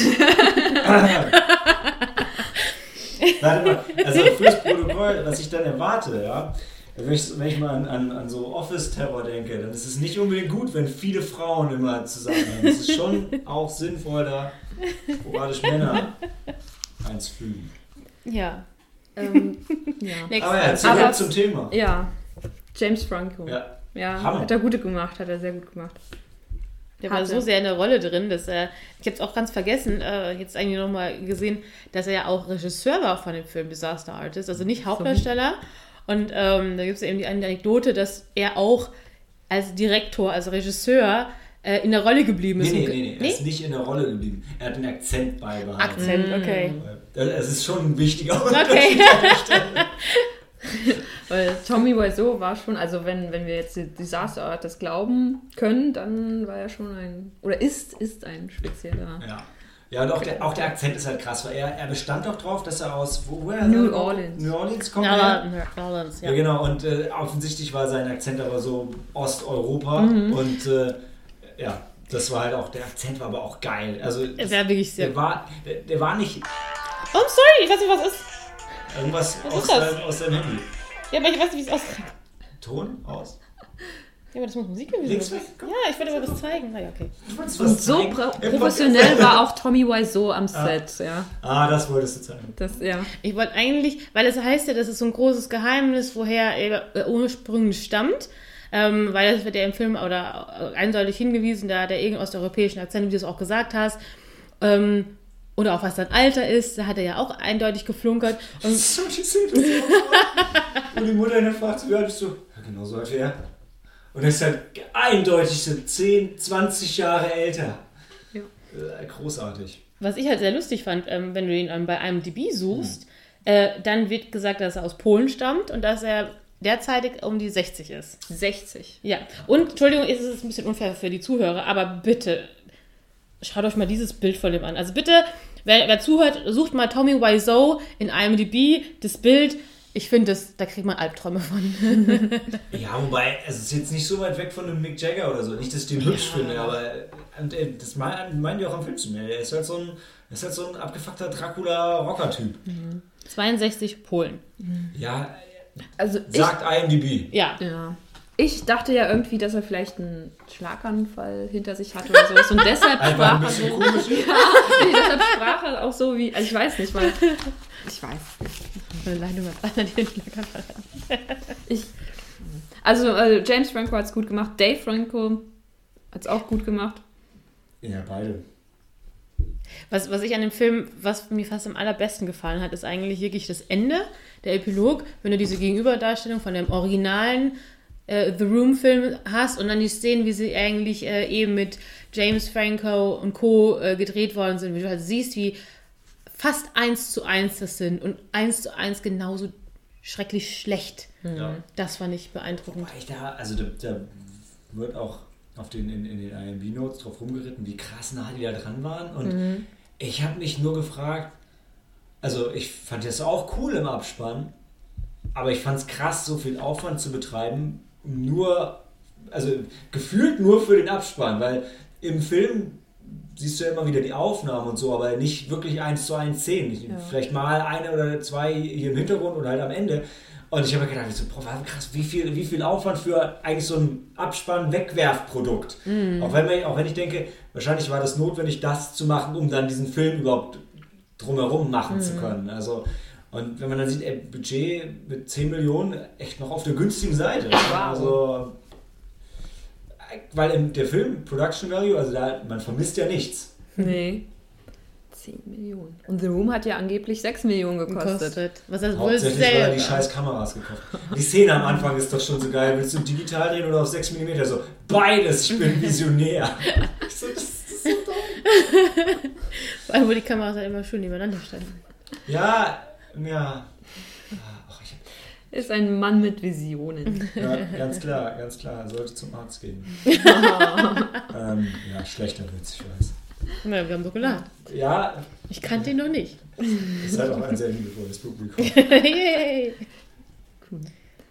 Aber was auch noch besonders wichtig ist, ja, äh, als wir den Film gesehen haben, wer saß neben mir? Ja, Der Lacher. er der Lacher. da. Er ist wieder da und er saß neben mir. Und das war wirklich der perfekte Film, ja, um neben ihm sitzen zu dürfen. Ja. Als- er hat als Info für die bei, Zuhörer auch bei vielleicht- Dem Film hat er wieder offbeat gelacht, ne? er hat nicht Ja. dann gelacht, wenn alle gelacht Aber haben. ich musste mitlachen, weil er so herzlich gelacht hat, ja. Für die Zuhörer, die vielleicht nicht regelmäßig zuhören und diesen Insider jetzt nicht verstanden haben, es gibt einen Typen in der Sneak, also lieben Gruß, wenn er uns jemals mal zuhören würde, an den, ähm, der hat eine sehr laute Lache, eine sehr ansteckende Ja. Lache und so wie du meinst, der, der lacht immer dann, wenn eigentlich niemand lacht. Und wir feiern den so hart. Und er ist ein echter Fan, weil wir haben ihn einmal aus dem Kino rausgehen sehen. Ja. Vorne an den Tresen, Ticket gekauft, gleich wieder rein. Ja. Das ist großartig. Also ich möchte mich nochmal bedanken, dass ich neben ihm sitzen durfte. Er hat leider mein Bier nicht angenommen. Ja, Stimmt, du hast Ja. viel Das ist gekauft. nicht sein Drink, aber okay. ja.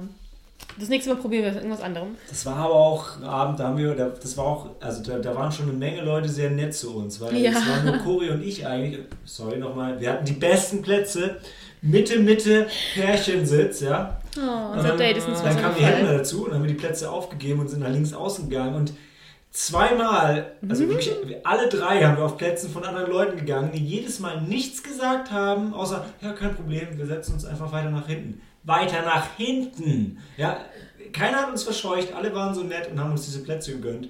Das war schon großartig. Auch danke an die. Aber das war Schicksal. Ja. Das war Schicksal, ja, damit du den, den Lacher kennenlernst. Damit ich ihn kennenlernen durfte. Ja. Ja, nee, da hat wirklich alles gepasst. Das ja, das war ein sehr schöner, Ja. lustiger Abend. Auch nochmal Dank an das Waxys für die Drinks vorher. Wir haben Shots gewonnen. Yay, aber nicht an dem Abend getrunken. Das stimmt, aber wir haben an dem Abend trotzdem genug getrunken. Das war okay. Ja. Kein Dank an Helenas Arbeitgeber, der sie sehr spät erst dazukommen lassen hat. Aber da- das vertiefen wir jetzt nicht. Aber wir vertiefen uns erstmal kurz in die Pause. Hey, noch Oder wolltest du was hinzufügen? Malte? Nein, aber Moderation. Das macht doch so viel Spaß, sich zu poppen damit. Bis gleich. Ciao.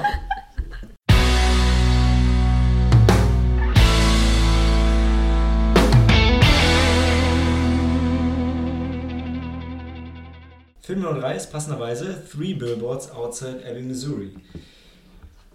Ich war drin, ihr wart nicht drin? Aber ich hätte ihn echt gern gesehen.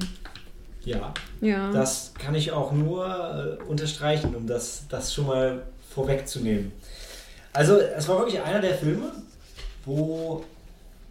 Also, ich gehöre selten zu den Leuten, die frühen Film callen. Das seid eher ihr. Also, ich habe manchmal eine ganz gute Idee, aber ich erkenne selten Filme an drei Szenen. Aber bei dem Film ging es los und du sagst, eine Plakatwand, noch eine Plakatwand, noch eine. Ich, wow!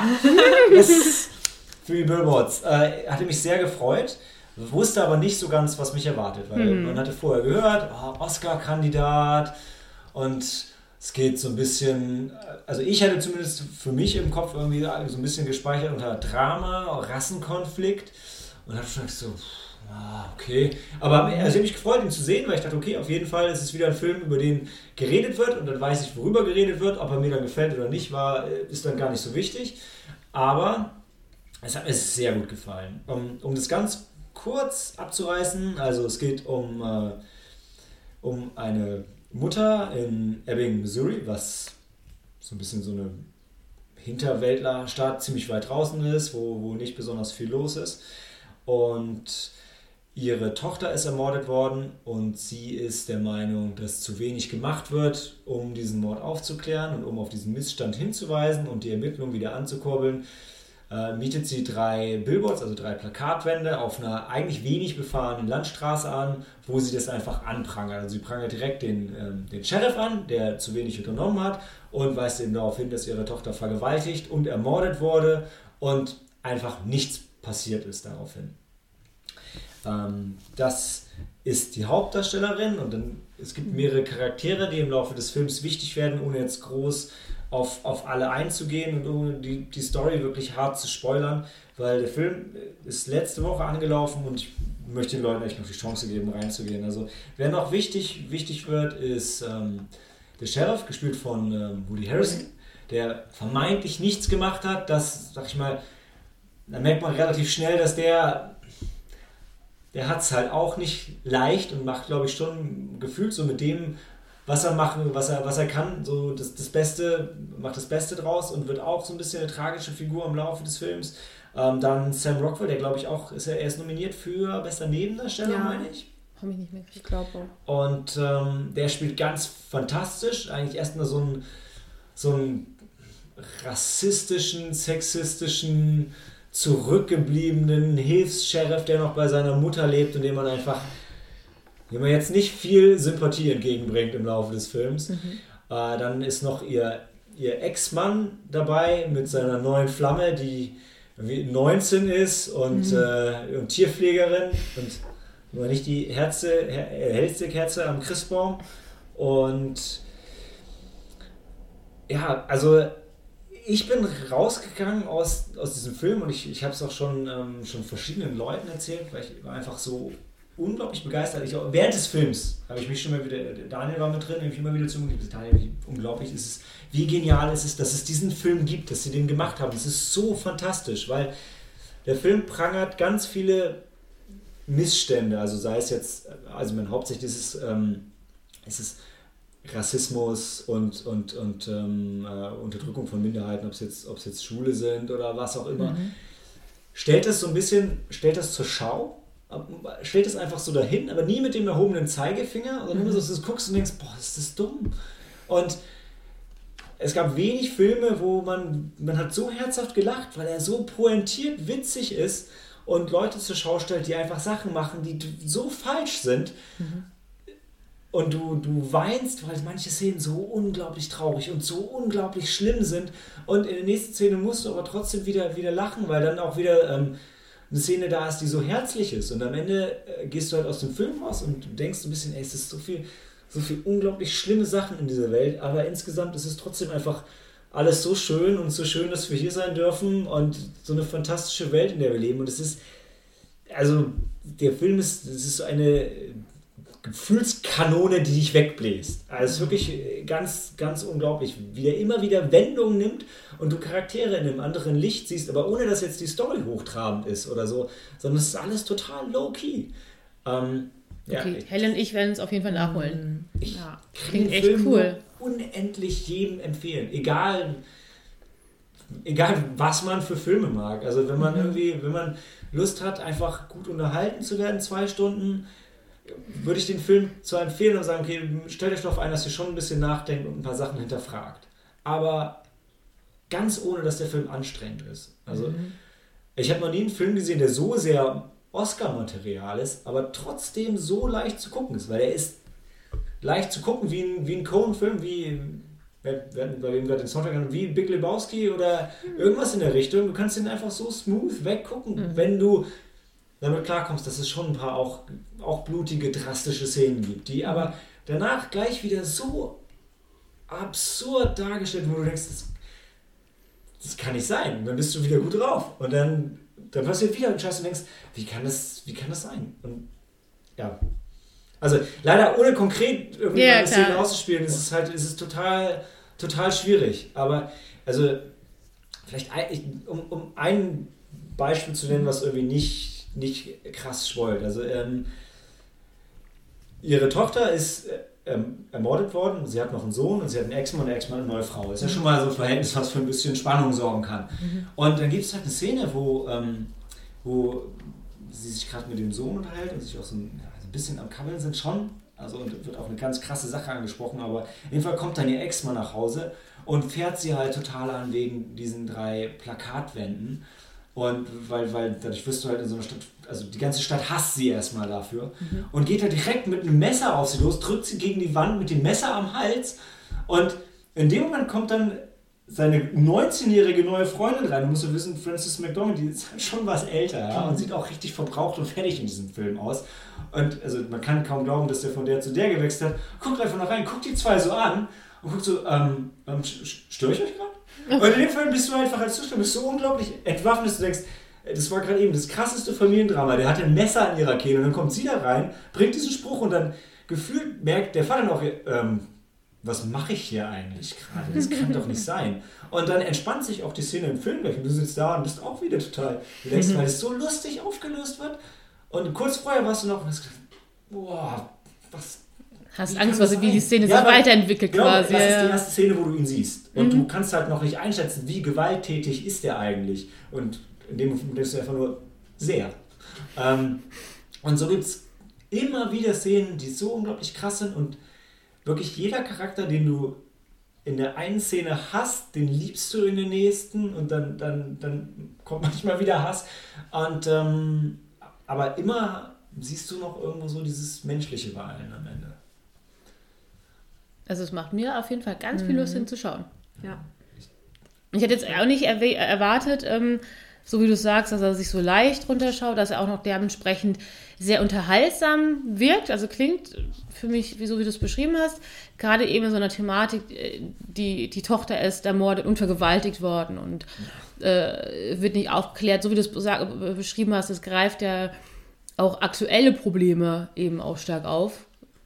Ich glaube, so hat es Dalim ja auch ein bisschen beschrieben, dass er eben in so ein, so ein vielleicht im aktuellen Amerika so ein bisschen einen Spiegel vorhält in manchen kritischen Punkten. Ich würde sagen, also habe ich auch an vielen Stellen gehört,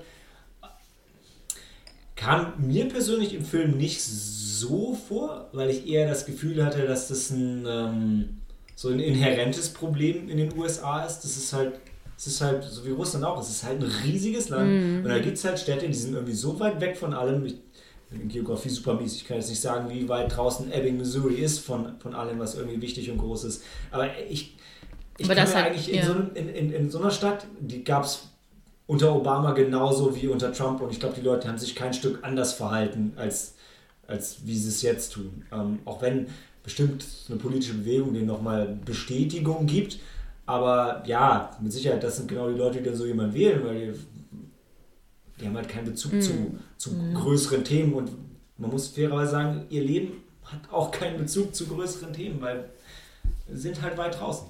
Ähm, obwohl natürlich alles zusammenhängt, warum wir nicht darauf eingehen, aber ja. Ähm, der Regisseur, also Seven Psychos hat er noch gemacht, der äh, Martin McDonald, den hatte ich auch in der Sneak gesehen, den fand ich ganz geil. War für mich auch, aber. glaube ich, viel gelobt worden, oder? Ja, ich dachte gar nicht so. Für mich, der war so ein bisschen so ein Tarantino-Light-Film, hatte mhm. ich das Gefühl. Schon cool, aber so schwebte für mich, wenn ich das nicht verwechsel, zumindest damals sehr auf diese Ästhetik mit und ging nicht so tief. Ähm, in Bruges oder Leben und Sterben in Brügge. Brügge, mhm. Leben und ja. Oder in Brügge leben und sterben. Wie, ja. wie heißt es auf Deutsch? Ich glaube Brügge leben und sehen und sterben. Sehen und sterben. Okay. Ja. ja. Habe ich auf unserem Receiver aufgenommen, immer noch nicht gesehen. Das ist ein fantastischer Film, auch, wird immer damit verglichen und meistens kommt er ein bisschen besser weg. Also er sagt, ja, der ist gut, aber der war eigentlich noch besser, aber so ähnlich. Und also ich fand den auch gut, mhm. aber den fand ich, also für mich war der bedrückender, weil du halt die ganze Zeit mit dem Hauptdarsteller zusammen bist. Und, ja, ich habe eine der, der, halt, der halt irgendwie, der sterben wird. Und ja, das ja. ist natürlich nicht einfach. Okay, okay ich habe es trotzdem gehört. ich habe mich rechtzeitig vergessen. Das auch. Ja. Aber mein Finger war nicht schnell genug geworden. Ja. Wenn man den Film sieht, weiß man das recht schnell. Okay, aber den fand ich auch cool, aber den fand ich bedrückender und für mich zumindest war der weniger lebensbejahend als, als, als ähm, Three Billboards. Hm, krass. Und ähm, also ich finde, das größte Kompliment, was ich dem Film, äh, dem Film machen kann, ist. Ähm, Dass du bereits die DVD bestellt hast? Nee, nee, ist.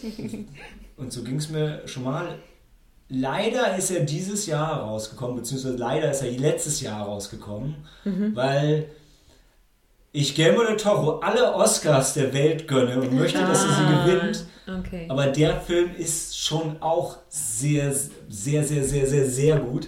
Und hat halt nicht die fantastischen Elemente, weshalb, mhm. ohne dass ich The Shape of Water schon gesehen habe, für mich wahrscheinlich The Shape of Water höher legen wird, aber in den Augen der Kritiker unter Umständen Three Billboards eher mhm. gut wegkommt.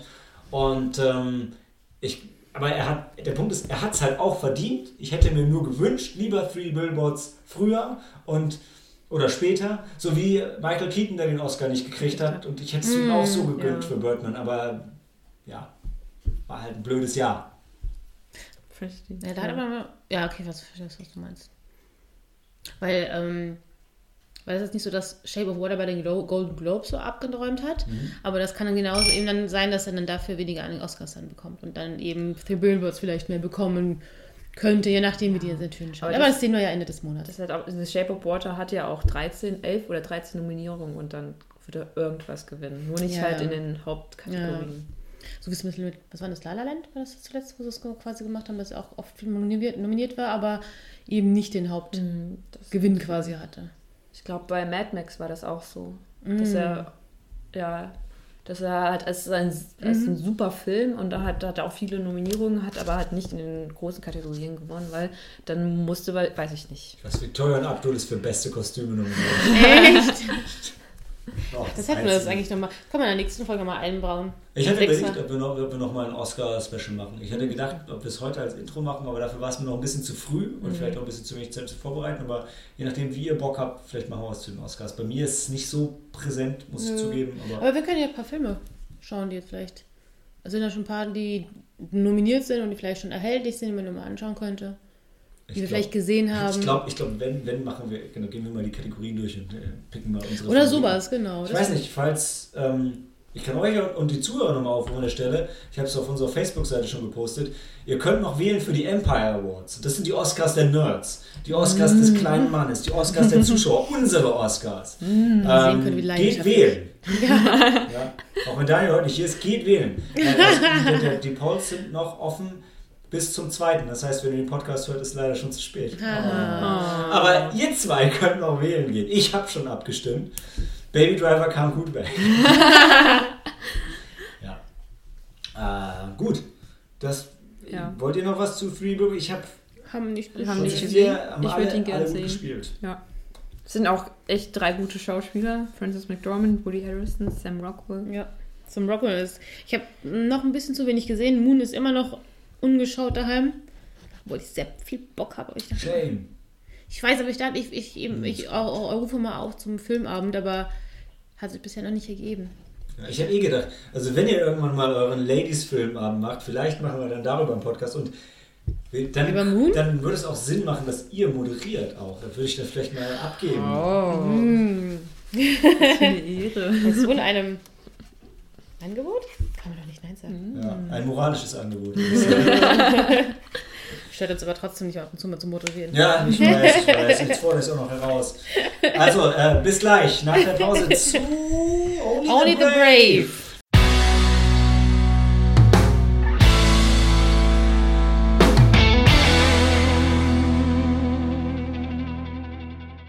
Letzte Sneak des Abends, Only the Brave oder wie er auf Deutsch heißt, No, No way. Way. gegen die Flammen. wenn, man das, wenn man das so in eins durchliest, No Way gegen die Flammen, nimmt er fast das Ende vorweg.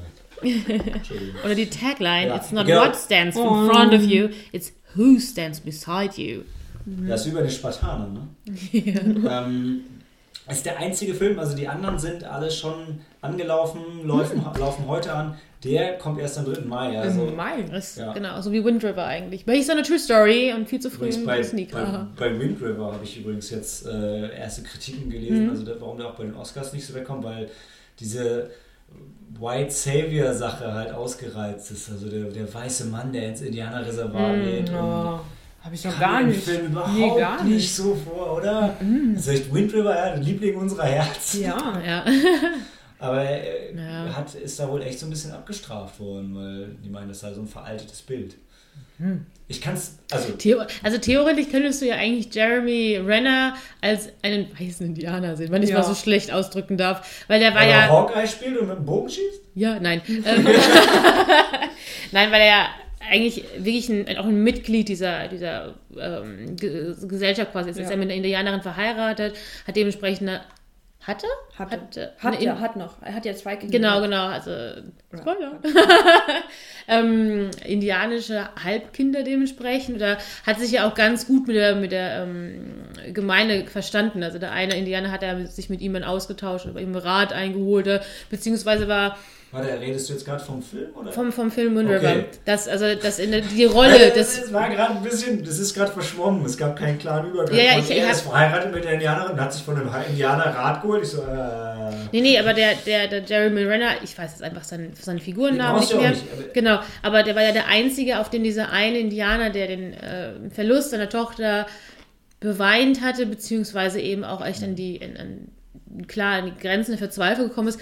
Äh, Jeremy Renner war der Einzige, auf den er gehört hatte, der zu ihm durchgedrungen ist in dem Moment. Ja, aber das spricht ja nur für das, was dem Film angekreidet würde, dass es den weißen Mann braucht, um ihm zu helfen. Ja. Also das ist ja genau, worüber die sich beschweren. Ja, aber ich, das kam gar nicht rüber. Überhaupt Also nicht, wirklich nicht nicht. Also. Aber Ja, aber wir sind beim Brave. anderen Film, genau. no, no way. Es spielt nämlich äh, 2007 in Prescott, Arizona. Also Mhm. fürs Protokoll, Cory führt uns ein. Muss es aber gerne einschieben, Äh, und ähm, Cory und ich waren drin mit Daniel, Daniel. und Tobi. Und Tobi, genau. Und Helena war leider nicht dabei. Scusi.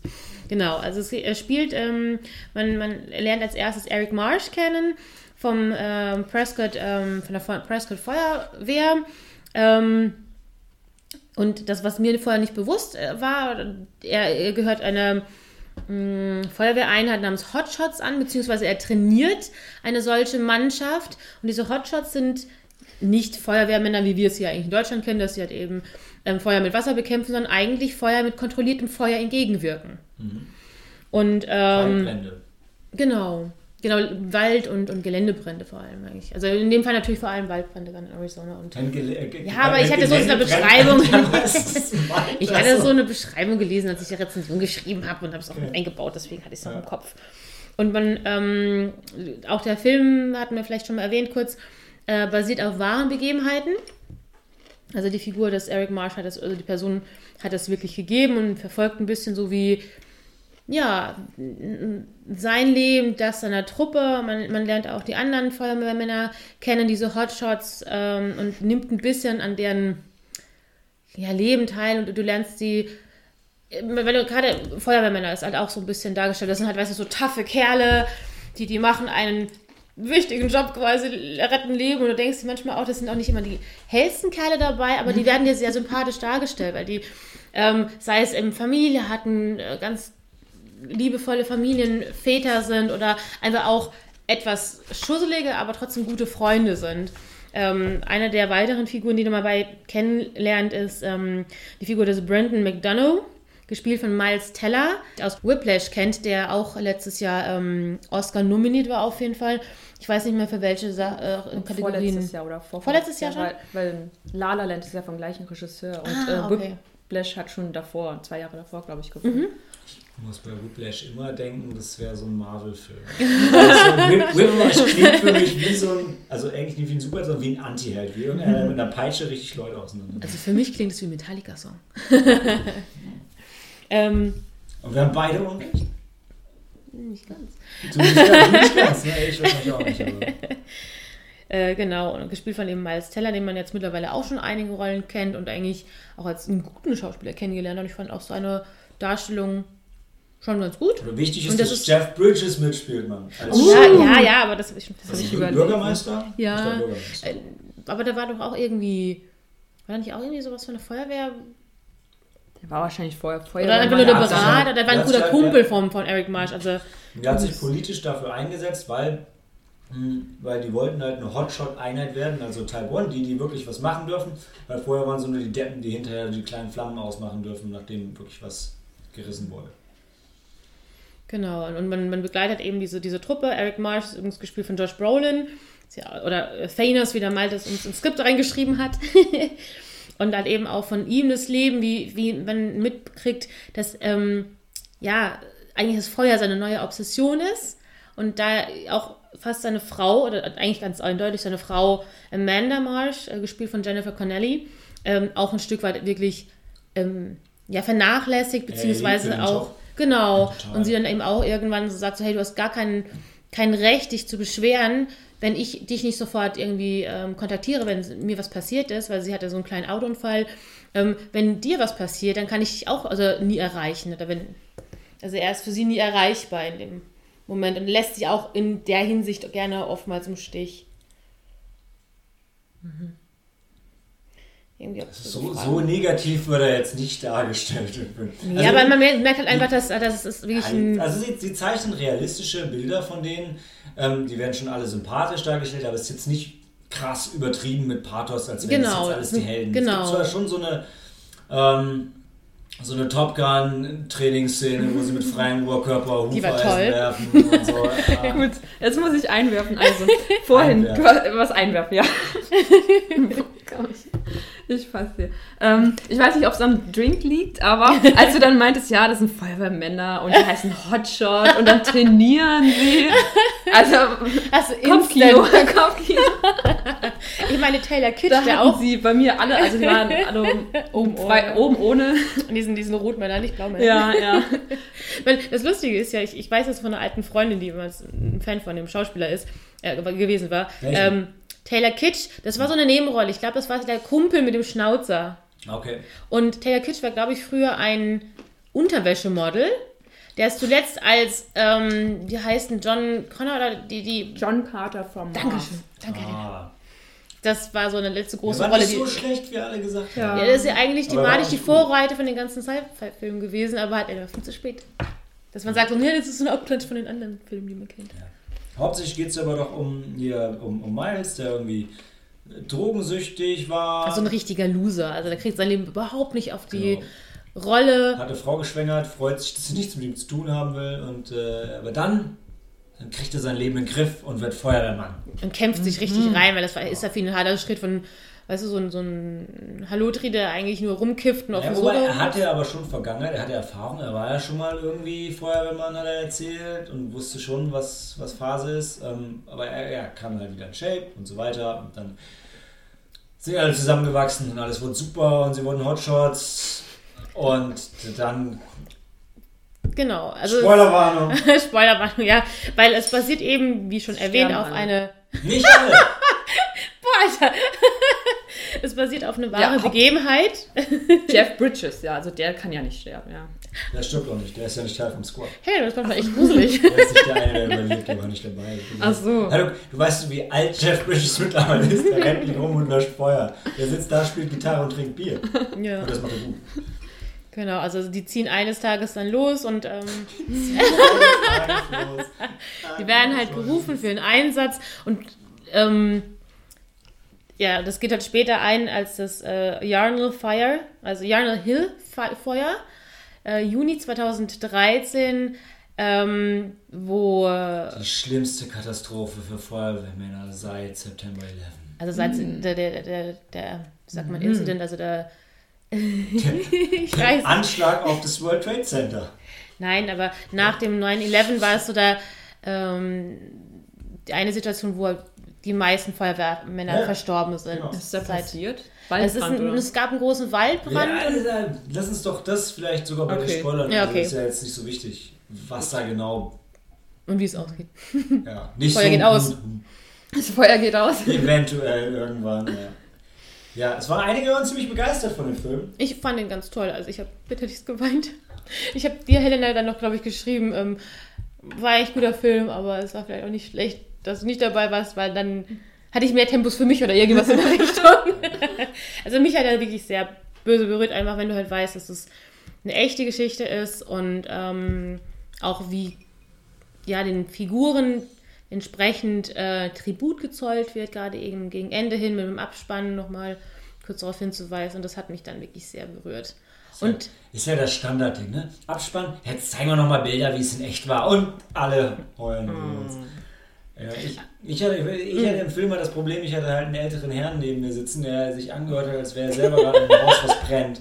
Er hat den ganzen Film über geröchelt, geschnaubt und. aber da kann doch der Film nichts, wenn du einen scheiß Sitzpartner Ja, hast. ich weiß, aber ich kann auch nichts dafür. Ich komme mich nicht auf den Film lassen. Ich hatte ehrlich, ich hatte auf der linken Seite dann Ohrstöpsel drin und ich habe mir Popcorn gekauft, einfach nur um das Knistern zu haben und den nicht mehr hören zu müssen. Aber das Nein. Popcorn war dann irgendwann alle. Dann habe ich ihn wieder gehört. Das war so schlimm. Hm. Also es war echt. Nächstes Mal, ich kaufe lieber eine Karte mehr und habe den Platz für Ohne Scheiß, das war richtig bitter. Die Mädels, die hinter uns die ganze Zeit geredet haben, haben es auch nicht besser gemacht. Ich war schon kurz davor, als seine Popcorn-Tüte zu nehmen und einfach das ganze Ding so der in der Fresse zu werfen. Und ich bin selten aggressiv für die, die mich von den Hörern nicht kennen. Aber äh, ehrlich, die haben Also, das ist schon das dritte Mal, dass du aggressiv geworden bist. Ich bin da immer sehr stolz auf dich, weil normalerweise bin ich schon super aggressiv nach innen. Wenn wir reden im Kino. Also ich habe hab echt eine super geringe Toleranz für sowas. Und ähm, dann, wenn du anfängst, so ein bisschen stell mal ruhig zu machen, dann habe ich das schon lange gedacht und mich nur nicht getraut, das auszusprechen. Ich freue mich mega. Der einzige Grund, warum ich diesmal bei den Mädels nicht ausgeflippt bin, ist, weil der Typ auf der anderen Seite, der mir so laut war und der hat aber nicht mal was gesagt. Das war das Schlimme. Also was soll ich sagen? Hör mal auf zu atmen. aber ich war wirklich, ich hätte mich eigentlich, also hätte ich nicht euch alle auf der anderen Seite, ich hätte mich einfach weggesetzt, weil es war wirklich nicht okay. Und das müssen wir, glaube ich, irgendwann mal als Frage auch am Anfang diskutieren. Alleine ins Kino gehen ist auch immer sowas. Ich habe da Respekt vor. Ich weiß, unser super Lachtyp ja, geht auch alleine ins Kino. Das sind schon immer spezielle Leute, die alleine ins Kino gehen. Ich gehe eigentlich auch nie. Oder ins in einer Kino. speziellen Situation. Ich bin, glaube ich, auch noch nie dann. Ich war schon mal, aber äh, es war. Ist ja nicht schlimm, also, aber. Das ist nicht schlimm, wir lieben ja Filme, also mein Gott, natürlich total cool. Wenn, wenn, aber weil, Aber es ist nicht speziell. Diskussion heute. Ja. Aber auf jeden Fall, ja, hat es mir echt war schwierig gemacht, mich einzulassen. Und ich meine, den Film selber, so von, ich fand den okay, also er war jetzt Mhm. nicht zu patriotisch, das fand ich gut.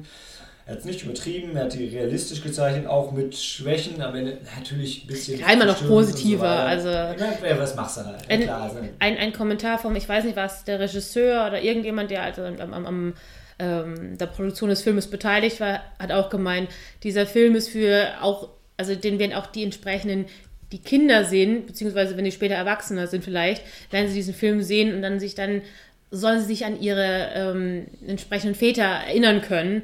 Dementsprechend soll das auch realistisch gezeichnet werden, aber klar, natürlich zeigst du nicht das Negativste. Wobei manche schon eben, gerade eben die Figur des Miles Teller ist ja schon eine sehr, ähm, wie sagt man, also eine Figur, die sich halt eben hochkämpft, also weil er vorher ziemlich in der Gosse eigentlich schon war. Ja. Ich würde, ich meine, das ist natürlich jetzt ein krasser Maßstab, aber wenn du jetzt dagegen Three Billboards nimmst, ja, Das ist was ganz anderes, es ganz krass.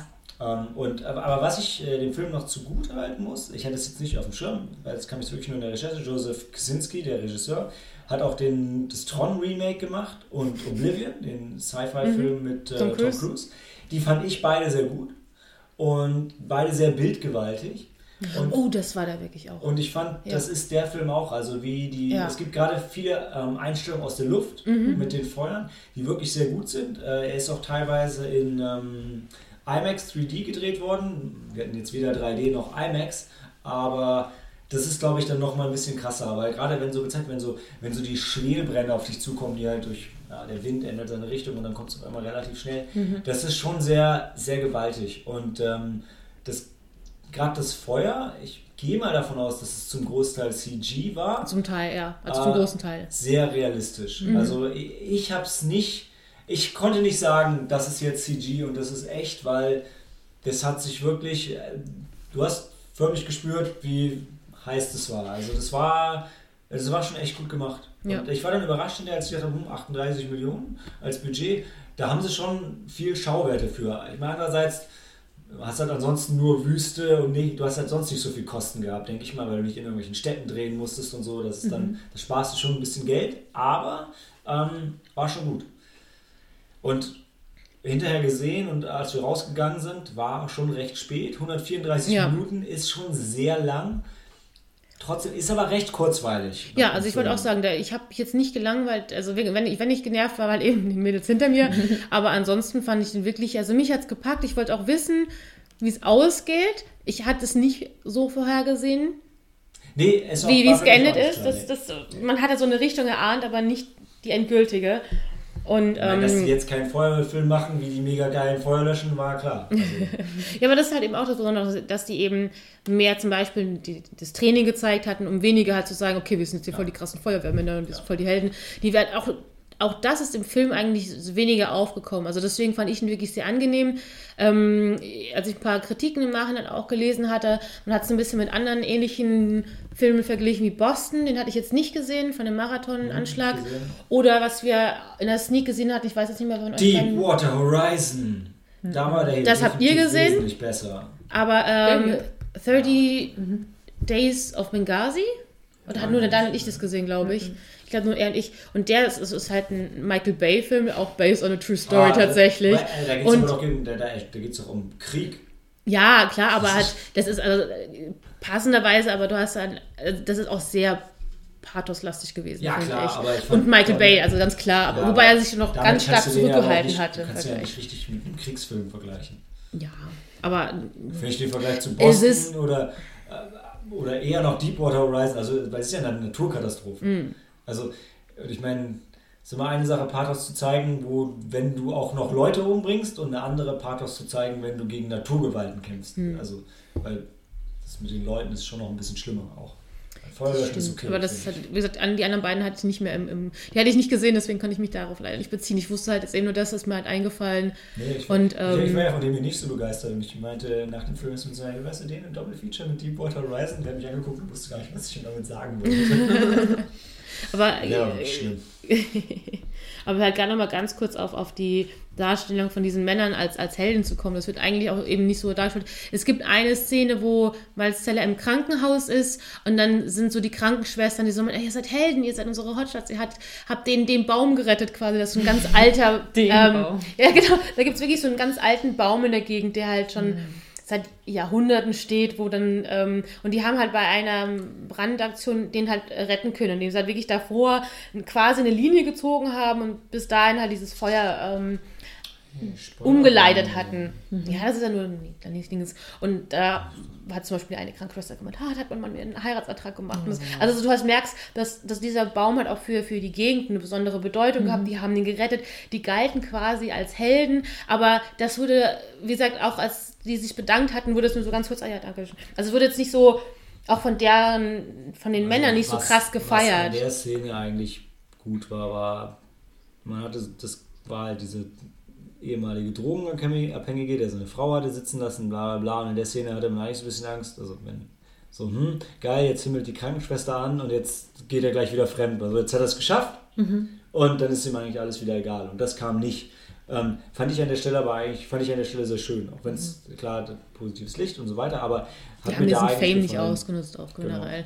Also, wie gesagt, ich, ich fand den Film wirklich sehr schön, sehr spannend, sehr emotional gegen Ende. Ähm, klar, es ist halt ein Tribut. Es ist äh, ein, ein Gedenken an, an, an eine Tragödie. Und dementsprechend, klar, es ist halt eben, kann es nicht so aufgezogen werden wie zum Beispiel in Three Billboards. Also das ist ja eben, Ja, ich kann Das- deswegen kann- also ich verstehe, was du meinst auch, aber- Mhm. sagen, ich fand ihn nicht schlecht, aber ich habe jetzt am Ende nicht mal ansatzweise war ich irgendwie krass bewegt. Ich habe gesagt, ja, ja klar, so. Es ist ja auch natürlich ein Unterschied, also auch wenn du gerade eben, ähm, wir hatten es, ich glaube, bevor das Mikro an war, äh, kurz davon gehabt, zum Beispiel, dass in Rotten Tomatoes die, die Bewertungen sehr, sehr positiv sind. Also auch von der Audience sind sie bei 93 Prozent. Und du hast auch gemeint, dass das halt eben bisher erst in, in den USA ausgestrahlt worden ist oder gezeigt worden ist. Die haben natürlich einen ganz anderen Bezug zu solchen Hotshots, zu solchen Feuerwehrmännern. Bei uns brennen Häuser, wenn, wenn Häuser brennen, um mal kurz mal Florentin zu, will, äh, zu zitieren.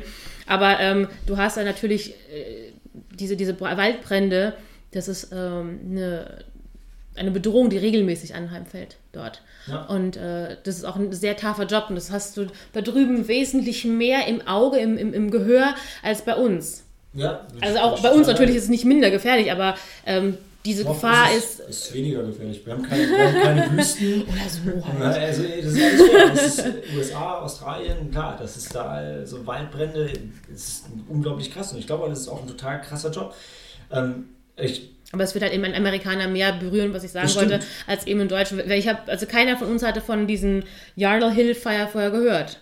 Und ich glaube, das geht im Großteil auch. Ich glaube auch, also klar, hätte mich das bestimmt mehr abgeholt, wenn ich jetzt äh, Amerikaner in Kalifornien oder so wäre, wo es öfter Waldbrände gibt, aber ich werfe es trotzdem auch dem Film vor, dass er mich hätte nicht so, so sehr mitgerissen. Dafür war, also die, ich fand auch, ich fand halt die, die, die Abfolge der Szenen beim Finale fand ich einfach ein bisschen schwierig, ja, weil, weil schon, also Ja, du hast ja, halt die okay. erste Szene, also es ist so wie wenn Han Solo mit dem Millennium Falcon auf den Todesstern zufliegt und sagt, I got a bad feeling about this und so, guckst du halt die Szene und denkst so, hm, ja. Da so ein brennender Baum nieder und er schlägt ein. Ja, das war, es ist wirklich, es ist wirklich, eigentlich ist es nicht schlecht gemacht und das ist, glaube ich, auch da wieder der Punkt, wenn du schon viele Filme gesehen hast, dann, und gerade bei Sachen, based on a true story, weißt eh, hm, okay, mal sehen, was am Ende kommt. Und da war es für mich einfach ein bisschen sehr hergeleitet und das waren aber nicht unbedingt Sachen, die jetzt mit Sicherheit die wahre Begebenheit waren, die, die mich geärgert haben in der Szenenabfolge, sondern das war mehr sowas, wo ich dachte, ja, okay. wenn der Tag losgeht, äh, es ist zum Beispiel, dass der Eric Marsh seine Frau verabschiedet und sagt, ich komm, du brauchst, äh, warte, was hat er gemeint? Äh, du brauchst ja also Dinner zu mich zu warten oder ich komme zum Dinnerheim, Din Dinnerheim. Was hat er gemeint nochmal? Wir wollen das ja jetzt nicht weiter Ja, aber. konkretisieren. Egal. Oder wollen wir es nochmal? noch meine, wie gesagt, Wir wir, hatten es doch schon gesagt, es eine Wir können Tragödie eine harte ist. Spoilerwarnung machen und dann können wir Ich habe gerade rausgefunden, wer überlebt. Du hast nachgelesen. Ja, steht hier unten. Okay, Ach, stimmt, zum Glück hab ich's ja, nicht komm, so- also, dann, okay. dann spannen wir jetzt. Spoiler war nur. tada. Also äh, quasi an diesem am Morgen, diesen einen bestimmten Morgen äh, steht Eric Marsh auf, verabschiedet von seiner Frau und sagt halt, ey, ich komme zum Dinner heim oder sowas. Er wird geweckt durch eben diesen Anruf, äh, da ist dieser Brand, die müssen kommen. Und du weißt ganz genau, mit diesem einen Spruch, der überlebt's nicht. Ja, das war halt auch mehr so, du, es war halt vorher der große Streit und dann, aber sie versöhnen sich noch. Ja, ja, also Und das- dann gehen sie klar, auf dem Weg dahin, sagt immer ein Typ, du, Ende dieser Saison höre ich auf. Oh nein. Uh, okay. Und dann Ist dann persönlich ja, weißt du, alles, dann alle. Szene, weißt du, ja. dann, dann machen sie, dann graben sie, graben sie ihren Graben, ja, und hätten eigentlich alles voll im Griff. Mhm. Und dann kommt das Feuerflugzeug und macht es kaputt, weil Ja. dieses genau den Streifen, genau den Streifen löscht, den sie gerade wegbrennen wollten, um den Brand da zu stoppen. Damit auch ganz klar ist, dass alles, was jetzt an Scheiße passiert, nicht daran liegt, dass die inkompetent waren, sondern ganz klar ein Fehler von außen war. Da habe ich gesagt, so, ob das genau so gewesen ist. Und da, der Punkt, das war für mich zu krass konstruiert. Ja, ähm, aber das war auch wirklich der einzige Fehler, weil dann haben sie echt das so aufgezogen, du hast erst gedacht, dass der eine Typ vielleicht sterben wird, weil der war eh schon so, also der eine, der überlebt, weil der wurde dann von denen getrennt und das, das fand Da ich war kam eigentlich das gemacht. Feuer ihnen ziemlich schnell entgegen und denkst, Genau. oh, das wird super knapp gerade. War spannend Dann wird und, ähm, und dann kam es halt genau andersrum. Und ja, und das ist wirklich, also das war, wie gesagt, wieder Daniel, ähm, du und Mal, du, Malte und ich, wir hatten dir eigentlich schon auch, glaube ich, nach dem Kino, also wir wussten ganz genau, der Eric Marsh, der, der Chef dieser Hotshots, der wird es nicht überleben. Ja, so kam es auch, aber es kam auch ein bisschen anders. Und das, damit hatte ich nicht gerechnet und dann die Vorstellung auch, ähm, ja klar, es ist natürlich ein Film, es ist ein bisschen für den Film spannender inszeniert, aber das denke ich mir bei fast jedem Film, der based on a true story ist. Ähm, sei es bei einem Steve Jobs Film, wo ich im Nachhinein lese, viele Szenen sind aufgebauscht worden. Bei einem The Big Sick, wo auch äh, manche Szenen krasser dargestellt waren als äh, Ja, in der Realität. Dem Krasser habe ich ja nicht das Problem. Ich sage ja nur, der Film mich trotzdem, nicht, der Film halt. mich trotzdem nicht abgeholt. Das ist, was ich sage. Okay. Und ähm, dann auch wieder Chekhovs Gun, ja.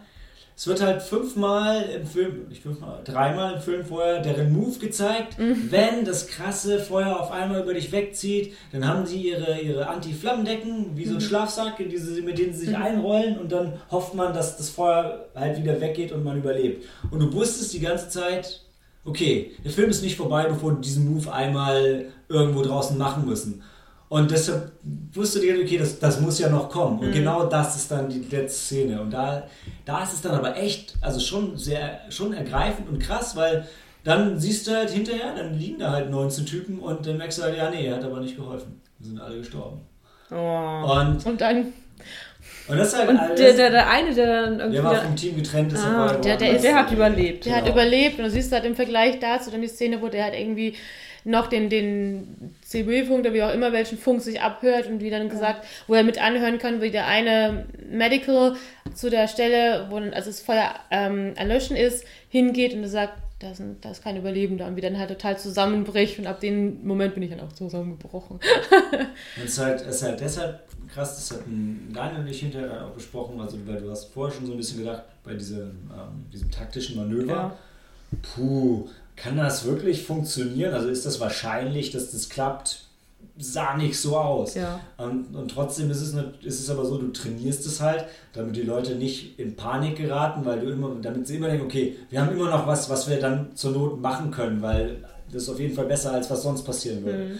Und ja, und dann wird es halt auch genauso dargestellt. Okay, dann machen sie das halt und es läuft auch alles gut und ja, sterben halt trotzdem.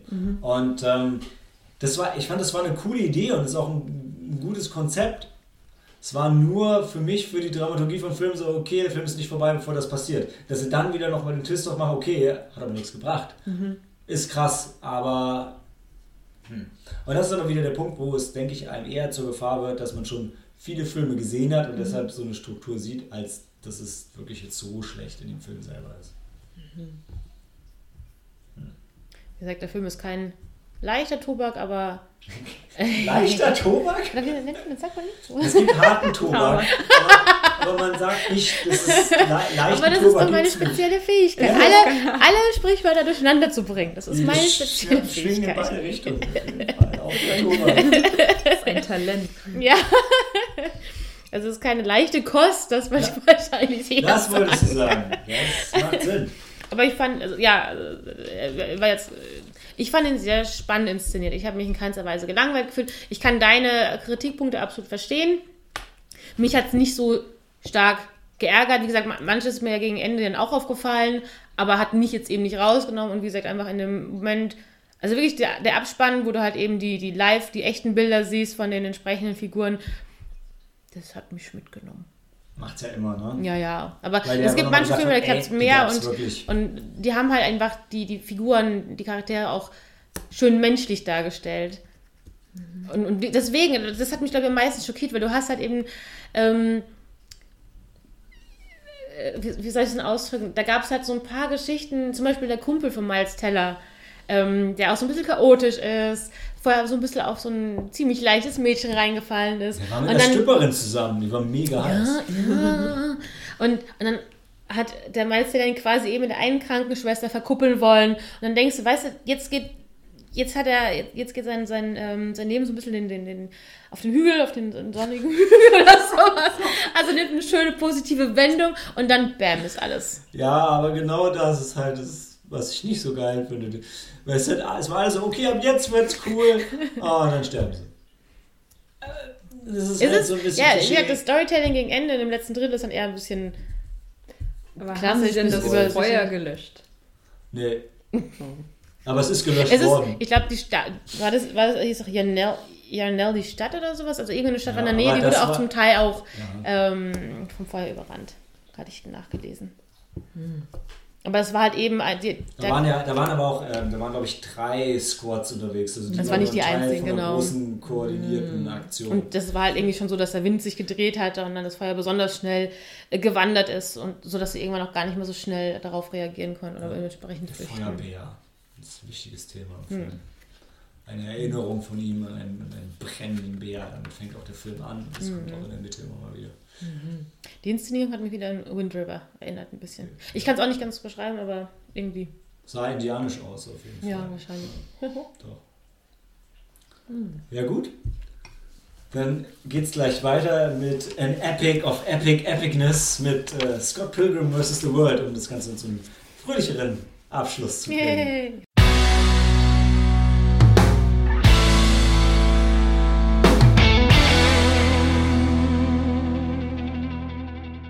Willkommen zurück zum Finale. Scott Pilgrim vs. The World. Oder, oh Gott, ernsthaft? Fußballreferenz von den Frauen in unserem drei Pimps. Popcorn. Egal. Äh, oder auf Deutsch, wie heißt Scott Pilgrim gegen den Rest der Welt? Was recht passend übersetzt ist. Und meine Lieblingstagline, ich habe es vorher schon gesagt. An Epic of Epic Epicness. Äh, ich hole mal ganz kurz dazu ab, weil ich habe den, den, den Bonusfilm mitgebracht, narzisstisch wie ich bin. Äh, es geht um Scott Pilgrim. Es ist eine ähm, Comic-Verfilmung, beziehungsweise man sagt Graphic Novel, aber ich finde, das trifft es nicht, weil es ist ein schwarz. Also für mich ist ein Graphic Novel immer was, was so ein bisschen hochtrabender, detaillierter gezeichnet ist. Und wenn man Scott Pilgrim liest, ist es mehr wie, es ist sehr nah an, einem, an der Manga-Ästhetik mit, ja, also weil es schwarz-weiß ist, aber eigentlich ist es wie ein klassischer US-Cartoon Ja. vom Zeichenstil. Hm. Nur, dass die äh, in meinem Kopf zumindest nicht so schwarz-weiß sind. Naja, ist ja auch egal. Äh, Worum es geht, in Scott Pilgrim geht, äh, in, in The Mystical Land of Canada, äh, gibt es besagten Canada. Scott Pilgrim. Und ähm, der ist, ist, genau, er ist, er ist eher eine Highschool, nee, aber er, er datet schon- Eine Er datet eine eine Highschoolerin Ja. die Knives Chow. Er hat sich, ist immer noch nicht über, über seine Ex hinweg. Und äh, dann trifft er auf Ramona Flowers, Ramona Flowers, die für Amazon arbeitet und einen ähm, Subspace-Tunnel durch Scotts Gehirn benutzt, um die Pakete schnell zu liefern, was im Film nur so angerissen wird und mehr so dargestellt wird, als wäre es ein Traum von ihm. Aber im Comic wird gesagt, ja, das ist was wirklich passiert. Ähm, und da merkt man schon, in der Welt von Scott Pilgrim ist es so, dass alles, was in Videospielen und Filmen erlebt wird, einfach direkt Realität ist. Alle Leute haben auch Superkräfte, wenn sie Videospiele spielen, dann bekommen sie die einfach. Und es wird aber überhaupt nicht thematisiert. Also die leben ganz normale Leben und zwischendrin passiert halt völlig abgedrehter Scheiß. Und darüber wundert sich aber keiner so richtig, weil das ist eben normal. Und es geht darum, dass äh, besagte Ramona Flowers äh, langsam mit Scott Pilgrim zusammenkommt und um mit ihr zusammenzukommen oder um mit She's ihr zusammen. Sein, zu dürfen, ja. muss er ihre Seven Evil Exes besiegen. Und es wird im Film ja mehrmals erwähnt, es sind nicht ihre Seven, Seven Evil Evil Ex-Boyfriends, sondern Seven Evil Exes. Because she had a sexy face. ähm, und der Film, ich, zur, zur Story muss man eigentlich nicht mehr verlieren, aber ich weiß, ich, ich hatte den Film damals im Kino gesehen, habe mit dem breitesten Grinsen da gesessen und habe gedacht, Das ich. ich kann nicht sein, dass es diesen Film wirklich gibt. In der ersten Szene, als das ist nicht das Zelda-Thema, aber, aber es ist eins der Themen aus Zelda, gespielt wird, wenn die Kamera von oben nach unten fährt, genau wie im Spiel. Ich dachte, es ist unglaublich, dass, dass, dass das passiert ist. Ich war so schockiert hinterher, weil der Film erstmal ein bisschen gefloppt ist im Kino und ich gedacht habe, was ist falsch mit dieser Welt? Da hat denn nicht die ganze Welt auf den Film gewartet, so wie ich? Ähm, weil es ist, der, der Film ist einfach unglaublich. Ich bin auch ähm, den, den, äh, den, den anderen Daniel in einer Kanada-Reise dazu genötigt, in, in Toronto zu allen möglichen und unmöglichen Drehorten von Scott Pilgrim zu gehen. Ich kann sagen, dass dass Two Cups eine sehr sympathische kanadische Kaffeekette ist, die leider sehr schlechten Kaffee macht. Und ich bin trotzdem jedes Mal so, oh, das sind Two Cups. Mich, ich möchte hier einen Kaffee trinken. Ich habe auch noch die Kaffeetassen von denen zu Hause, ähm, die ich gekauft habe, nicht geklaut. Und äh, also ist, der Film ist einfach unglaublich. Er ist so, so krass stilisiert. Äh, Also er ist ein, ein, ein lebendes Comic und das, obwohl er schon ein bisschen zurückgefahren ist von der Comichaftigkeit im Vergleich zu den, den Comics selber. Äh, und ich glaube, bevor ich noch, noch mehr abnörde, äh, wollt ihr vielleicht auch was zu Scott Pilgrim sagen? Wann habt ihr den denn gesehen? Puh, ich glaube, ich habe ihn gesehen, ähm, nachdem ich meinen ersten Edgar Wright-Film gesehen habe. Und ich glaube, mein erster Edgar Wright-Film war, ich glaube, es war Shaun of the Dead und dann war es Hot Fuzz. Und dann habe ich mich in den Regisseur verliebt quasi. Und dann dachte ich, ja, jetzt muss ich alle äh, Edgar Wright-Filme sehen. Dann habe ich ja Scott Pilgrim vs. The World. Ich glaube, ich habe mir einfach die DVD gekauft und dachte, ja, es ist ein Edgar Wright-Film. Kann nur gut sein. Aber war dann schon, schon, schon sehr anders, weil die zwei sind, die zwei sind ja sehr so, also ja die, die, die Simon Peck, Ja. Nick Frost Cornetto-Trilogie Ja. und das hier war ja sein, sein erster US-Film, glaube ich. Glaube ich auch, ja. Und ähm, der, ich fand, der war schon, schon sehr anders. Er war auch genial und ja, wir haben jetzt das schon erwähnt, es ist ein Edgar Wright-Film, Ja. also natürlich lieben wir ihn. Und ich weiß nicht, hast Daniel den auch oder hast du nur die Simon Peck-Filme? Lass mich mal gerade überlegen. Ja, der ist kein Fan von der äh, Cornetto-Trilogie. Ah. Shaun of the Dead, wahrscheinlich so, mm, ja. Aber wir haben von dir heute fast damals als DVD ausgeliehen bekommen. Britische DVD, das heißt, es gab auch keine deutsche Sprachausgabe, was du normalerweise versuchst zu hören, äh, vermeidest zu hören. Aber ähm, der britische Akzent war so heftig. Da hatten wir schon gute Probleme, den zu verstehen, aber ich habe trotzdem mich weggeschmissen und der Daniel konnte den gar nicht ausstehen und zu dem äh, letzten, The World's End, habe ich ihn dann gar nicht mehr motivieren können. Aber, aber zu Scott Pilgrim, ich glaube, den fände ich jetzt nicht scheiße, aber er ist also auch kein Riesenfan davon. Soweit ich mir gedacht Aber ich, ich, wir haben, glaube ich, damals auch durch dich inspiriert auf jeden Fall den Film gesehen. Ähm, auch noch in Kombi mit. Ich hab, weiß nicht, wenn, wenn ich an Scott Pilgrim denke, muss ich auch mal ganz stark an meine Freundin Kim denken. Lieben Gruß an dich, Kim. Weil sie zu dem Zeitraum, ich meine, das ist wahrscheinlich eben fast parallel vielleicht gelaufen ist. Sie hatte damals auch eben äh, Gefärbte funky Haare. Hair. Also Ja. die hatte auch wirklich damals äh, knalltürkisenes Haar. Sie hatte auch irgendwann pinkes Haar, aber mehr, mehr und länger das Türkisene, was aber halt eben ziemlich gut gepasst hat, weil die Ramona Powers das eben auch hatte. Deswegen Flowers. muss es. Ach, Flowers, ich sage immer Powers. Because she's got the power. Und ja, ich fand ihn auch sehr, sehr cool. Also auch ganz toll, eben diese, diese Zelda-Referenz. Äh, Frequ- ähm, Referenz. Dankeschön, nicht Frequenz. ich hatte die, ich habe die Münzen immer noch im, im, im, in Erinnerung, wie die dann aufgeploppt sind. Stimmt. Alle, Und- jeder, jeder Evil Ex, den er besiegt, hinterlässt Ja. Münzen. Was halt geil ist, weil halt wirklich einfach Kleingeld auf die Straße fällt. und von Mal zu Mal mehr. Äh, und auch wenn man die sieben, also wenn man den Film schaut, beim, beim ersten Mal merkt man es vielleicht unterbewusst ein bisschen, beim zweiten Mal ist es dann schon sehr offensichtlich. Es ist auch wirklich vor dem ersten sind überall Einsen im Hintergrund, dann zwei, drei, vier, fünf, sechs, sieben. Ehrlich. Scott hat zwischenzeitlich dann die Null, in dem Moment, wo es zwischen ihm und Ramona kriselt, wo, mhm. wo die Frage ist, wird er der nächste Ex? Ex? Ähm, das ist schon sehr, sehr geil gemacht von der Bildsprache her. Also, das ist der, der absolute Hammer. Also ich habe die DVD auch daheim und ich werde ihn garantiert mal demnächst wieder angucken, weil es echt eine Weile her ist. Mhm. Aber ich weiß, ich fand den einfach absolut charmant. Ähm, herrlich, natürlich nerdig, bunt. Ähm, jeder Videogame-Fan sollte sich da eigentlich gut abgeholt fühlen, würde ich mal so spontan sagen. Also ich habe einfach nur Spaß gehabt. Das ist wirklich ein saugeiler Film zum. Der, der Soundtrack ist halt auch geil, weil also Scott Pilgrim und, äh, und seine Freunde äh, Kim, Steven und Young Neil haben ja zusammen eine Band, die Sex Bombs.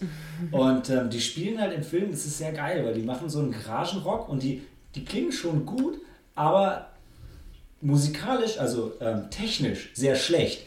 Also wirklich wie so eine Studenten-Garagenband oft klingt. Das mhm. ist schon sehr, sehr authentisch gemacht da drin. Und weil, Vor allem, wenn man bedenkt, ja. Entschuldigung, Klar. dass ähm, die anderen drei dieser Band, also von den Schauspielern, die sich wirklich von null auf an, sage ich mal, das Spielen beibringen sollten, mussten. Und die Haupt, der Hauptdarsteller, der Michael Sarah, durchaus Bass spielen konnte und dann eigentlich seine Talente ein bisschen runterschrauben musste, um halt eben die anderen halt nicht zu überstrahlen mit seinen Fähigkeiten. Ja, also Michael Sarah, ich ich glaube, der war vorher eher Mädels ein Begriff, oder? Hat er nicht in so, ist er nicht Tänzer und hat er nicht in irgendwelchen Liebeskomödien noch mitgespielt gehabt? Man hatte ich, hatte ich irgendwie nee, ich, ich kenne ihn aus Arrested Development. Das ist so eine ähm, mm, mm. Comedy-Serie. Also, war doch irgendwie der Sohn. Genau, er ist der Sohn vom, vom, von der Hauptfigur. Quasi. Er ist ja meistens, er hat ja und er spielt Ach, immer halt. Ach, in Juno hat er mitgespielt. Ah, ja, genau. Ja, den hatte ich auch immer eher auf dem Hinterkopf als. Mhm. Er spielt ja. aber immer so, immer die gleiche Figur, würde mhm. ich sagen. Nicht der. Und Juno und Superbad auf jeden Fall. Superbad lief auch in der Sneak. Ja, habe ich nicht gesehen. So Nerd, der nicht so besonders erfolgreich bei den Mädels ist eigentlich. Youth, genau. Youth in Revolt, Paperheart. Keine Ahnung. Juno. Ja. Also er ist so, so, so immer der so der der brave Junge, der kleine Nerd, der bei Mädels nicht so gut ankommt. Ist ein bisschen schüchtern. Ja, ich fand's. Ähm, also, es ist ein bisschen schwierig für mich gewesen, weil ich fand, in Scott Pilgrim Film kommt er schon so ein bisschen rüber, als wäre er nicht so, so selbstsicher und schon so ein bisschen mhm. trottelig. Wenn man die Comics liest, merkt man, ja, Scott Pilgrim findet sich selber schon ziemlich geil. und ich weiß nicht, ob das in meinem Kopf ein bisschen verschwimmt, aber ich finde, wenn man den Film mit diesem Hintergrundwissen guckt, merkt man im Film schon auch, okay, er findet sich schon auch cool, weil es wird so ein bisschen mhm. angedeutet, also bei seiner Ex Amy Adams, der eher so. Was? Amy Adams? Nee. Nee. Wie hieß ja, ist eine Schauspielerin. Ähm, wer war denn seine Ex? Hab ich die nicht mehr rausgesucht? Egal. Anywho, in jedem Fall, man merkt so ein bisschen, ja, er Holz, warum? Weil er ja immer noch nachtrauert.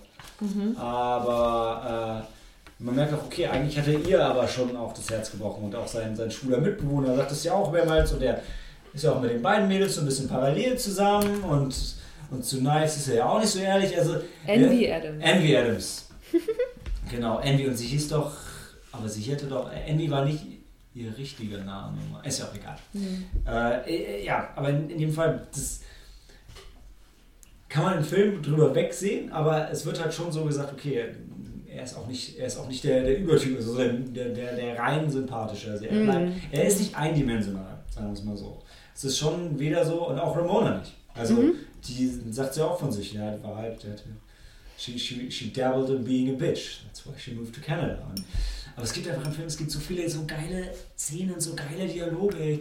Ich, liebe die Szene, wo sie sich neben, nee, es ist nice, oder Ramona sich neben, neben Young Neil denkt und dann fragt, so, what are you playing? Und meint halt die Band. Und er nur so, Wow, that's kind of a deep question. Vorher fängt an. Tetris, Zelda. Ach, ja. Also, ist einfach großartig.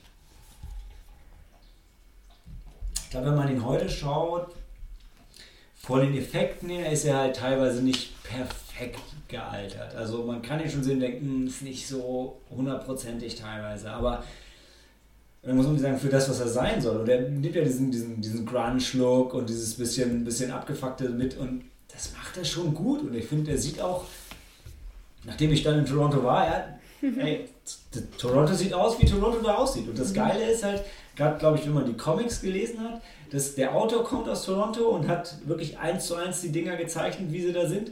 Und Edgar Wright ist dann hingegangen und hat genauso Toronto gedreht wie in dem Film. Es gibt diese geile Szene, wo, wo, die, ähm, wo er sich gegen den, mit dem Filmstar battelt, wo, wo die, die Skyline halt gemalt ist und da fällt er durch. Und in dem Film ist, glaube ich, der Gag, dass die Skyline war, die gemalte war, glaube ich, auch Toronto. Er fällt durch und ist wieder Toronto.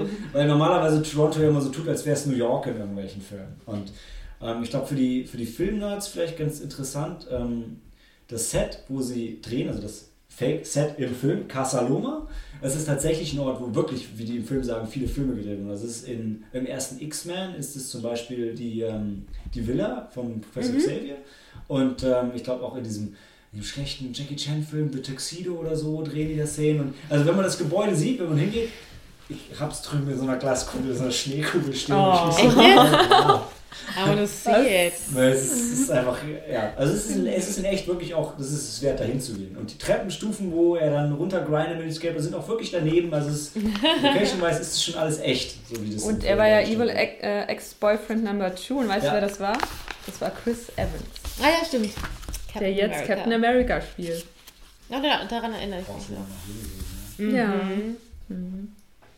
Wo war, war der, das der Vegane? Chris, wo war der in der Chris Cookie Jar? Oh, Moment, Moment. Ähm, Chris Hemsworth, ja. dann... Chris äh, Pine?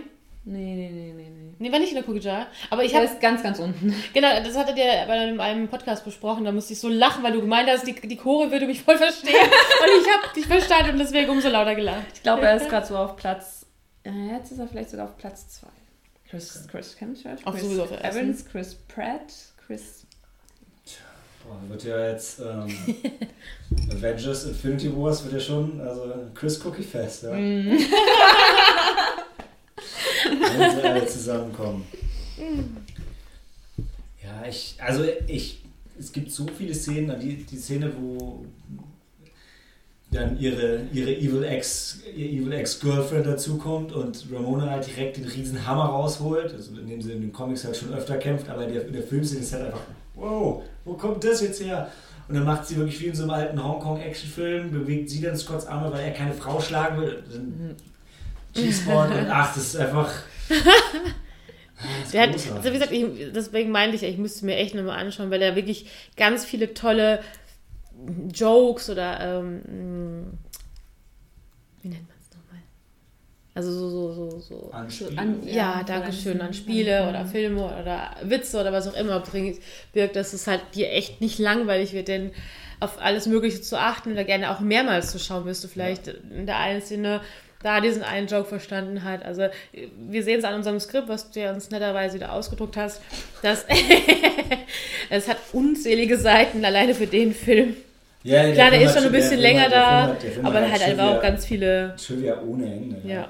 ja. So wie ich meine, Ramonas Ex Exist, ja. Äh, es, sind auch, es sind auch einfach eine geile Liste, ja. Der, der, der komische Piraten-Inder mit seinen, ähm, mit seinen Vampire-Hipster-Chicks, ja. Dann als, als nächstes kommt der Chris, Chris Evans, ja, der Skateboarder. War der nicht der Vegane? Nee nee, nee nee nee, nee, das war der. Das war Todd. Ja. Das war Nummer. Todd war Nummer 5, glaube ich. Wer, mm, war, mm, mm. wer war Nummer 3? Ich glaube, er war Nummer 3, oder? Nummer Nehmen wir mal Nummer, Todd war Nummer 3, dann war die, die Lesbe war Nummer 4 und Nummer dann kam die Takayagi, die Takayagi Twins. Sie waren 5 und 6. Ja, stimmt. also wirklich japanische Zwillinge, die hat, die hat schon einiges gerissen. Dann kommt Gideon, ja. Mhm. Und bei den japanischen Zwillingen wird immer gesagt, ja, das waren echte Japaner, das war total schwer mit denen, die am Set zu haben, weil die kein Englisch konnten. Wo ich, ich, also Edgar Wrights Authentizitätsfanatheit in allen. Ehren, aber warum? Niemand kennt die zwei und es gibt bestimmt Asiaten und Japaner, die Englisch können. Das kann doch, aber naja, äh, trotzdem nette, nette Anekdote immer. Und ähm, ja, nur dann ein großartiges Finale. Dann gibt es, glaube ich, noch die, die Türsterne, eine kleine Earthbound-Referenz und dann geht es halt unten los. Eine was? war es beim Videospiel auf dem Super Nintendo, mhm. wo es auch Türsteher gleiches Passwort war. Mhm. Naja, dann äh, das, beim Finale kommt nochmal auch sein, sein Extra-Leben mit einem, mit einem netten kleinen Twist rein, wo dann einfach die Szene nochmal abgespielt wird. Ist schon schön gemacht. Und dass die Power of Self-Respect mehr wert ist als Power of Love, ist auch eine wichtige Botschaft vielleicht. Ne? Weil du musst ja erst lernen, dich selbst zu lieben, bevor du andere lieben kannst. Mhm. Again, very deep. Ja, ja. This evening. Weil ich habe vor allem gefeiert, wie es eine Nahaufnahme gibt, wie er seine Schuhe zu bündelt, weil genauso lahmarschig bin ich auch. das ist echt. Deswegen feierst du so viel mit. Genau, nur deswegen. Weil du das. Bist du Scott Pilgrim? Ja, genau, weil ich einfach selber. Scott, ich fand es damals zumindest. Ich fand auch, ich finde es so geil, wo er Ramona kennenlernt und er weiß, sie arbeitet für Amazon und dann sitzt er am Computer. I have to order something really cool. und, ach, dann will sie, dass er unterschreibt. But if, but if I sign, you're gonna go away. Das stimmt. Ja, nee, also bei dem Film stimmt einfach alles. Also wenn man nur andere, wenn man Komödien mag, wenn man Videospiele mag und wie die, wie die Katzenhexe in, in Griechenland, die wir getroffen haben, gesagt hat, if you have a heart in your body, dann, äh, dann muss man auch diesen Film. Ja, die wollte, dass wir Geld spenden für Katzenfutter. Das war, war ein bisschen creepy. Do, do you have no heart in your body? So, ja, doch, aber wollte jetzt keinen Whiskas kaufen. Sorry. Nette Frau. Äh, Audience und Kritiker sind sich auch total einig. Und ich meine, die DVD und Blu-ray kriegt man mittlerweile sowieso hinterhergeschmissen. Also. Kauft euch, schaut euch an. Zweimal. Ich, ich weiß, ich könnte jetzt noch eine halbe Stunde weiter den Film quoten, aber das damit ist, glaube ich, keinem geholfen. ähm, was ich noch empfehlen kann, ist das Spiel zum Film. Leider gibt es keinen physischen Release, es ist ein reiner Download-Titel. Mhm. Aber es ist ein super charmanter 2D-Brawler mit einer Oberweltkarte, die an Super Mario angelegt ist, fantastischen Chiptune-Soundtrack, fantastischem Art-Design von so einem, ich habe den Namen leider vergessen, von so einem Pixel-Artist, der sonst sowieso viele ähm, Pixel-Kurzfilme auch im Netz schon gemacht hat. Und mhm. das sind genau die gleichen Animationen, die im, also das, das Extra-Leben im Film ist dieselbe Animation wie im Spiel und es kommt auch daher, weil auch mhm. im Abspann gibt es auch so einen kleinen Pixel-Scott Pilgrim, der rumläuft und das ist äh, eins zu eins das Ding aus dem Spiel. Also das ist, äh, ja, kann ich auch nur, nur empfehlen. Das erzählt es, die komplette Geschichte nach. Ist das Spiel überhaupt noch erhältlich? Ich hatte irgendwas im Hinterkopf, dass es doch irgendwie verloren ist oder beziehungsweise, oder ist es diese, diese dass das Studio die Lizenz verloren hat? Ja, irgendwas in dem Dreh. Das, das, deswegen konnten sie es auch nicht mehr als eben eine physische also physisch, Version. physisch hätten wir noch machen können. Ob es das in PSN und so jetzt noch gibt, äh, müsste ich mal nachschauen. Irgendwas hatte ich mal gehört. Ähm, kann, kann sein. Manchmal ist es ja so mit Filmlizenzen, dass das Studio die Lizenz nicht mehr hat, dann können sie das Spiel nicht mehr veröffentlichen und weder das Studio, also weder das Filmstudio kann das Spiel veröffentlichen, weil die mhm. können das Spiel nicht veröffentlichen. Das, ne. Sowas kann passieren. Wie gesagt, der Film war auch nicht so erfolgreich leider. Was ich total schade finde. Ich hoffe ja, dass es so ein bisschen Kultklassik jetzt auf DVD und Blu-ray geworden ist, weil der ist wirklich gut und ansonsten, ey Leute, lest die Comics, weil wie so oft, die Comics sind nochmal ein Stück geiler und genauso sympathisch und man kann sie auch echt schnell weglesen. Ich habe sie nicht gelesen. Du hast sie nicht ich gelesen. Ich habe sie nicht gelesen. Ich habe sie auch nicht gelesen. Aber, aber ja, Helen hat doch immer alles schon. Aber ich habe sie diesmal, ich habe sie auch wieder, ich habe sie nur hinterher gelesen, weil ich bin nie so cool, dass ich die Sachen vorher kenne. Außer Ready Player One, den habe ich schon, habe ich gelesen und freue mich ja. mega auf den Film. Habe ich auch nicht gelesen. Hast ja, du Zeit? Ich, ich wollte es dir mal geben, ne? Mhm. Ja. Ja, aber ich, ich kann schon verstehen, warum der Film halt nicht so gut angekommen ist. Ich glaube, der ist sehr speziell. So ja. wie zum Beispiel ähm, auch Edgar Wright macht auch sehr spezielle Filme. Ja. Also Daniel mag Edgar Wright nicht, aber er, ähm, er fokussiert sich immer so auf ein, eine Thematik oder auf ein ja. Genre. Und das zieht er dann auch durch und es ist auch super, das ist jedes Mal super. Ich weiß nicht, ob ihr Spaced kennt. Klar. Nee, ja. aber ich wollte es immer mal nachholen. Mit, ähm, das war die Serie, die er mit Simon Pegg und Nick Frost gemacht ja. hat. Und auf Space basieren ja auch eigentlich die drei Cornetto-Trilogie-Filme. Das war, weil alle, all das gab es schon mehr oder weniger in Folgen ja. von Spaced. Also ich, ich, ich mag den Film auch, äh, Scott Pilgrim, also, aber er ist nicht mein liebster Edgar Wright-Film. Da muss ich sagen, das ist schon die Simon Peck-Filme, die. Ja, Simon Peck ist schon geil. Ja. Ich, ach, ich wüsste, also das wäre jetzt echt schwer. Also tatsächlich zwischen, für mich wäre es glaube ich wirklich zwischen, zwischen Scott Pilgrim und ähm, Shaun of the Dead wäre es bei ah, mir. Okay. Vielleicht liegt es daran, dass ich kein Nintendo-Kind ähm, war. Hm. Ich war. Ich hatte zwar den Gameboy, aber ich war halt ein Sega-Kind. Also, ja, wir hatten einen Sega. Also wir konnten uns nur eine Konsole leisten damals und das war die Sega. War es das Sega Master. System dann oder schon das Mega Drive? Mega Drive. Mega Drive, Ja, und dann gab es nur den Game Boy und keine. Mhm. Ja. Ja, und das ist, ja, Scott Pilgrim ist schon sehr NES. ja. Auch wenn, Lustig. auch wenn es im Film natürlich, ich glaube, die die Zelda-Samples sind, glaube ich, alle auch von, von N64. Ich glaube, das war Ocarina of Time. Aber Also ich mag den Film auch. Also es ist echt bei super. so, einem- ja. einem gewissen Grad sind die Videospielreferenzen auch schon auch universell. ja, das stimmt. Aber ja, was wäre denn dein liebster Edgar Wright? Puh, ich würde würd sagen auch Shaun of the Dead oder Hot Fuzz. Ja. Ich habe jetzt. Und also Space, das. ja, ja, Space ist halt Ja. einfach. Das ist nochmal noch mal abgefahren. Ja, genau. Ich glaube, ich habe ich, ich hab zu Hot fast nie so den Zugang gefunden, ich, weil, ich, weil ich da die Originalfilme nicht so gefeiert habe. Also so, das ist ja so dieses das ist Action-Kino der späten 80er, Ja. frühen 90er. Und das war nicht so meins. Da war ich schon beim Hongkong-Kino und bei Horrorfilmen. War ich halt nicht. Ja. Ich meine, meinem Papa war ich dann mehr so bei den Action. Ja, ich glaube, dann ist es richtig Ja. geil. Dann, dann verstehe ich, weil dann ist es für dich so, wie Ja. Ähm, für mich Shaun of the Dead ist, wo Ja. ich die, die ganzen Horror, weil ich halt verstehe, wie die das meinen. Ja, Point Blank, nie gesehen. Schlimm, glaube ich. ich. Ja. Ist auch nicht einer meiner liebsten Filme, ist auch ein bisschen. äh, Aber äh, in Das Hot ist doch Fuzz. der, den du so feierst. ja, ja, äh, der Dings, der feiert den ja extrem ab. Der Surferfilm mit Keanu Reeves und. Ach, den habe ich auch nicht gesehen. Aber das ist, da, da, da, Ja, ja. da reden sie ja vorher heute fast Ja. ewig von. Und, Ja. ja, gibt einfach zu viele gute Filme. Ja. Ganz schlimm, ganz schlimm. Ich weiß noch einfach diese Szene, wo die eine Oma mit dem Maschinengewehr auf dem Fahrrad anfährt. Ey, ich habe mich weggeschmissen. Ich habe so laut gelacht. Mit einer so eine Schnute gezogen, aber ich habe meinen größten Spaß gehabt. Fand ich großartig. Gut. Ja. Scott Pilgrim, Empfehlung für alle Nerds. Ja. Ja, definitiv. Was ja, es müsste eine relativ große Überschneidung zwischen Nerd und Sneaky Monday Hörer geben. und vielen Dank für, für Januar, übrigens unser erfolgreichster Monat bisher. 138 Mal wurden wir abgespielt. Oh. Hat den großen Star Wars Ja. Monat. Du möchtest was sagen, Helena? Ja, weil ich meiner. Schwester die äh, Podcast-App aufs Handy geladen habe und dann habe ich sofort den Sneaky Monday Podcast abonniert für sie und sie hat jetzt, glaube ich, auch für die letzte Folge, äh, hat sich sogar angehört. Aber Ich habe sie auch angehört, hast du, ich du dabei willst war. aber nicht sagen, dass 138 Mal hauptsächlich darauf zurückzuführen ist, dass deine Schwester jetzt einfach uns zweimal komplett durchgehört hat. Ja, nein. Gut, bin ich erleichtert. Wir haben, wir haben auch schon versucht zu analysieren, wir haben verschiedene, verschiedene Gründe ausgemacht. Mal schauen, ob wir das äh, in unserer Social Media Strategie wiederholen können im Februar. Ich glaube nicht, dass wir auf diesem hohen Niveau bleiben, aber Die Sch- Social Media Strategie. Ja. Mhm, mhm. die primär bei mir stattfindet und Yep. jetzt darauf stürzt, dass ihr eure Vitas Oh, fertig. Mann.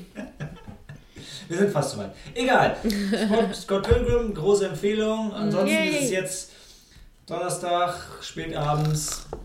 Handy aus und Film ab. Macht's gut. Ciao. Ciao. Tschüss.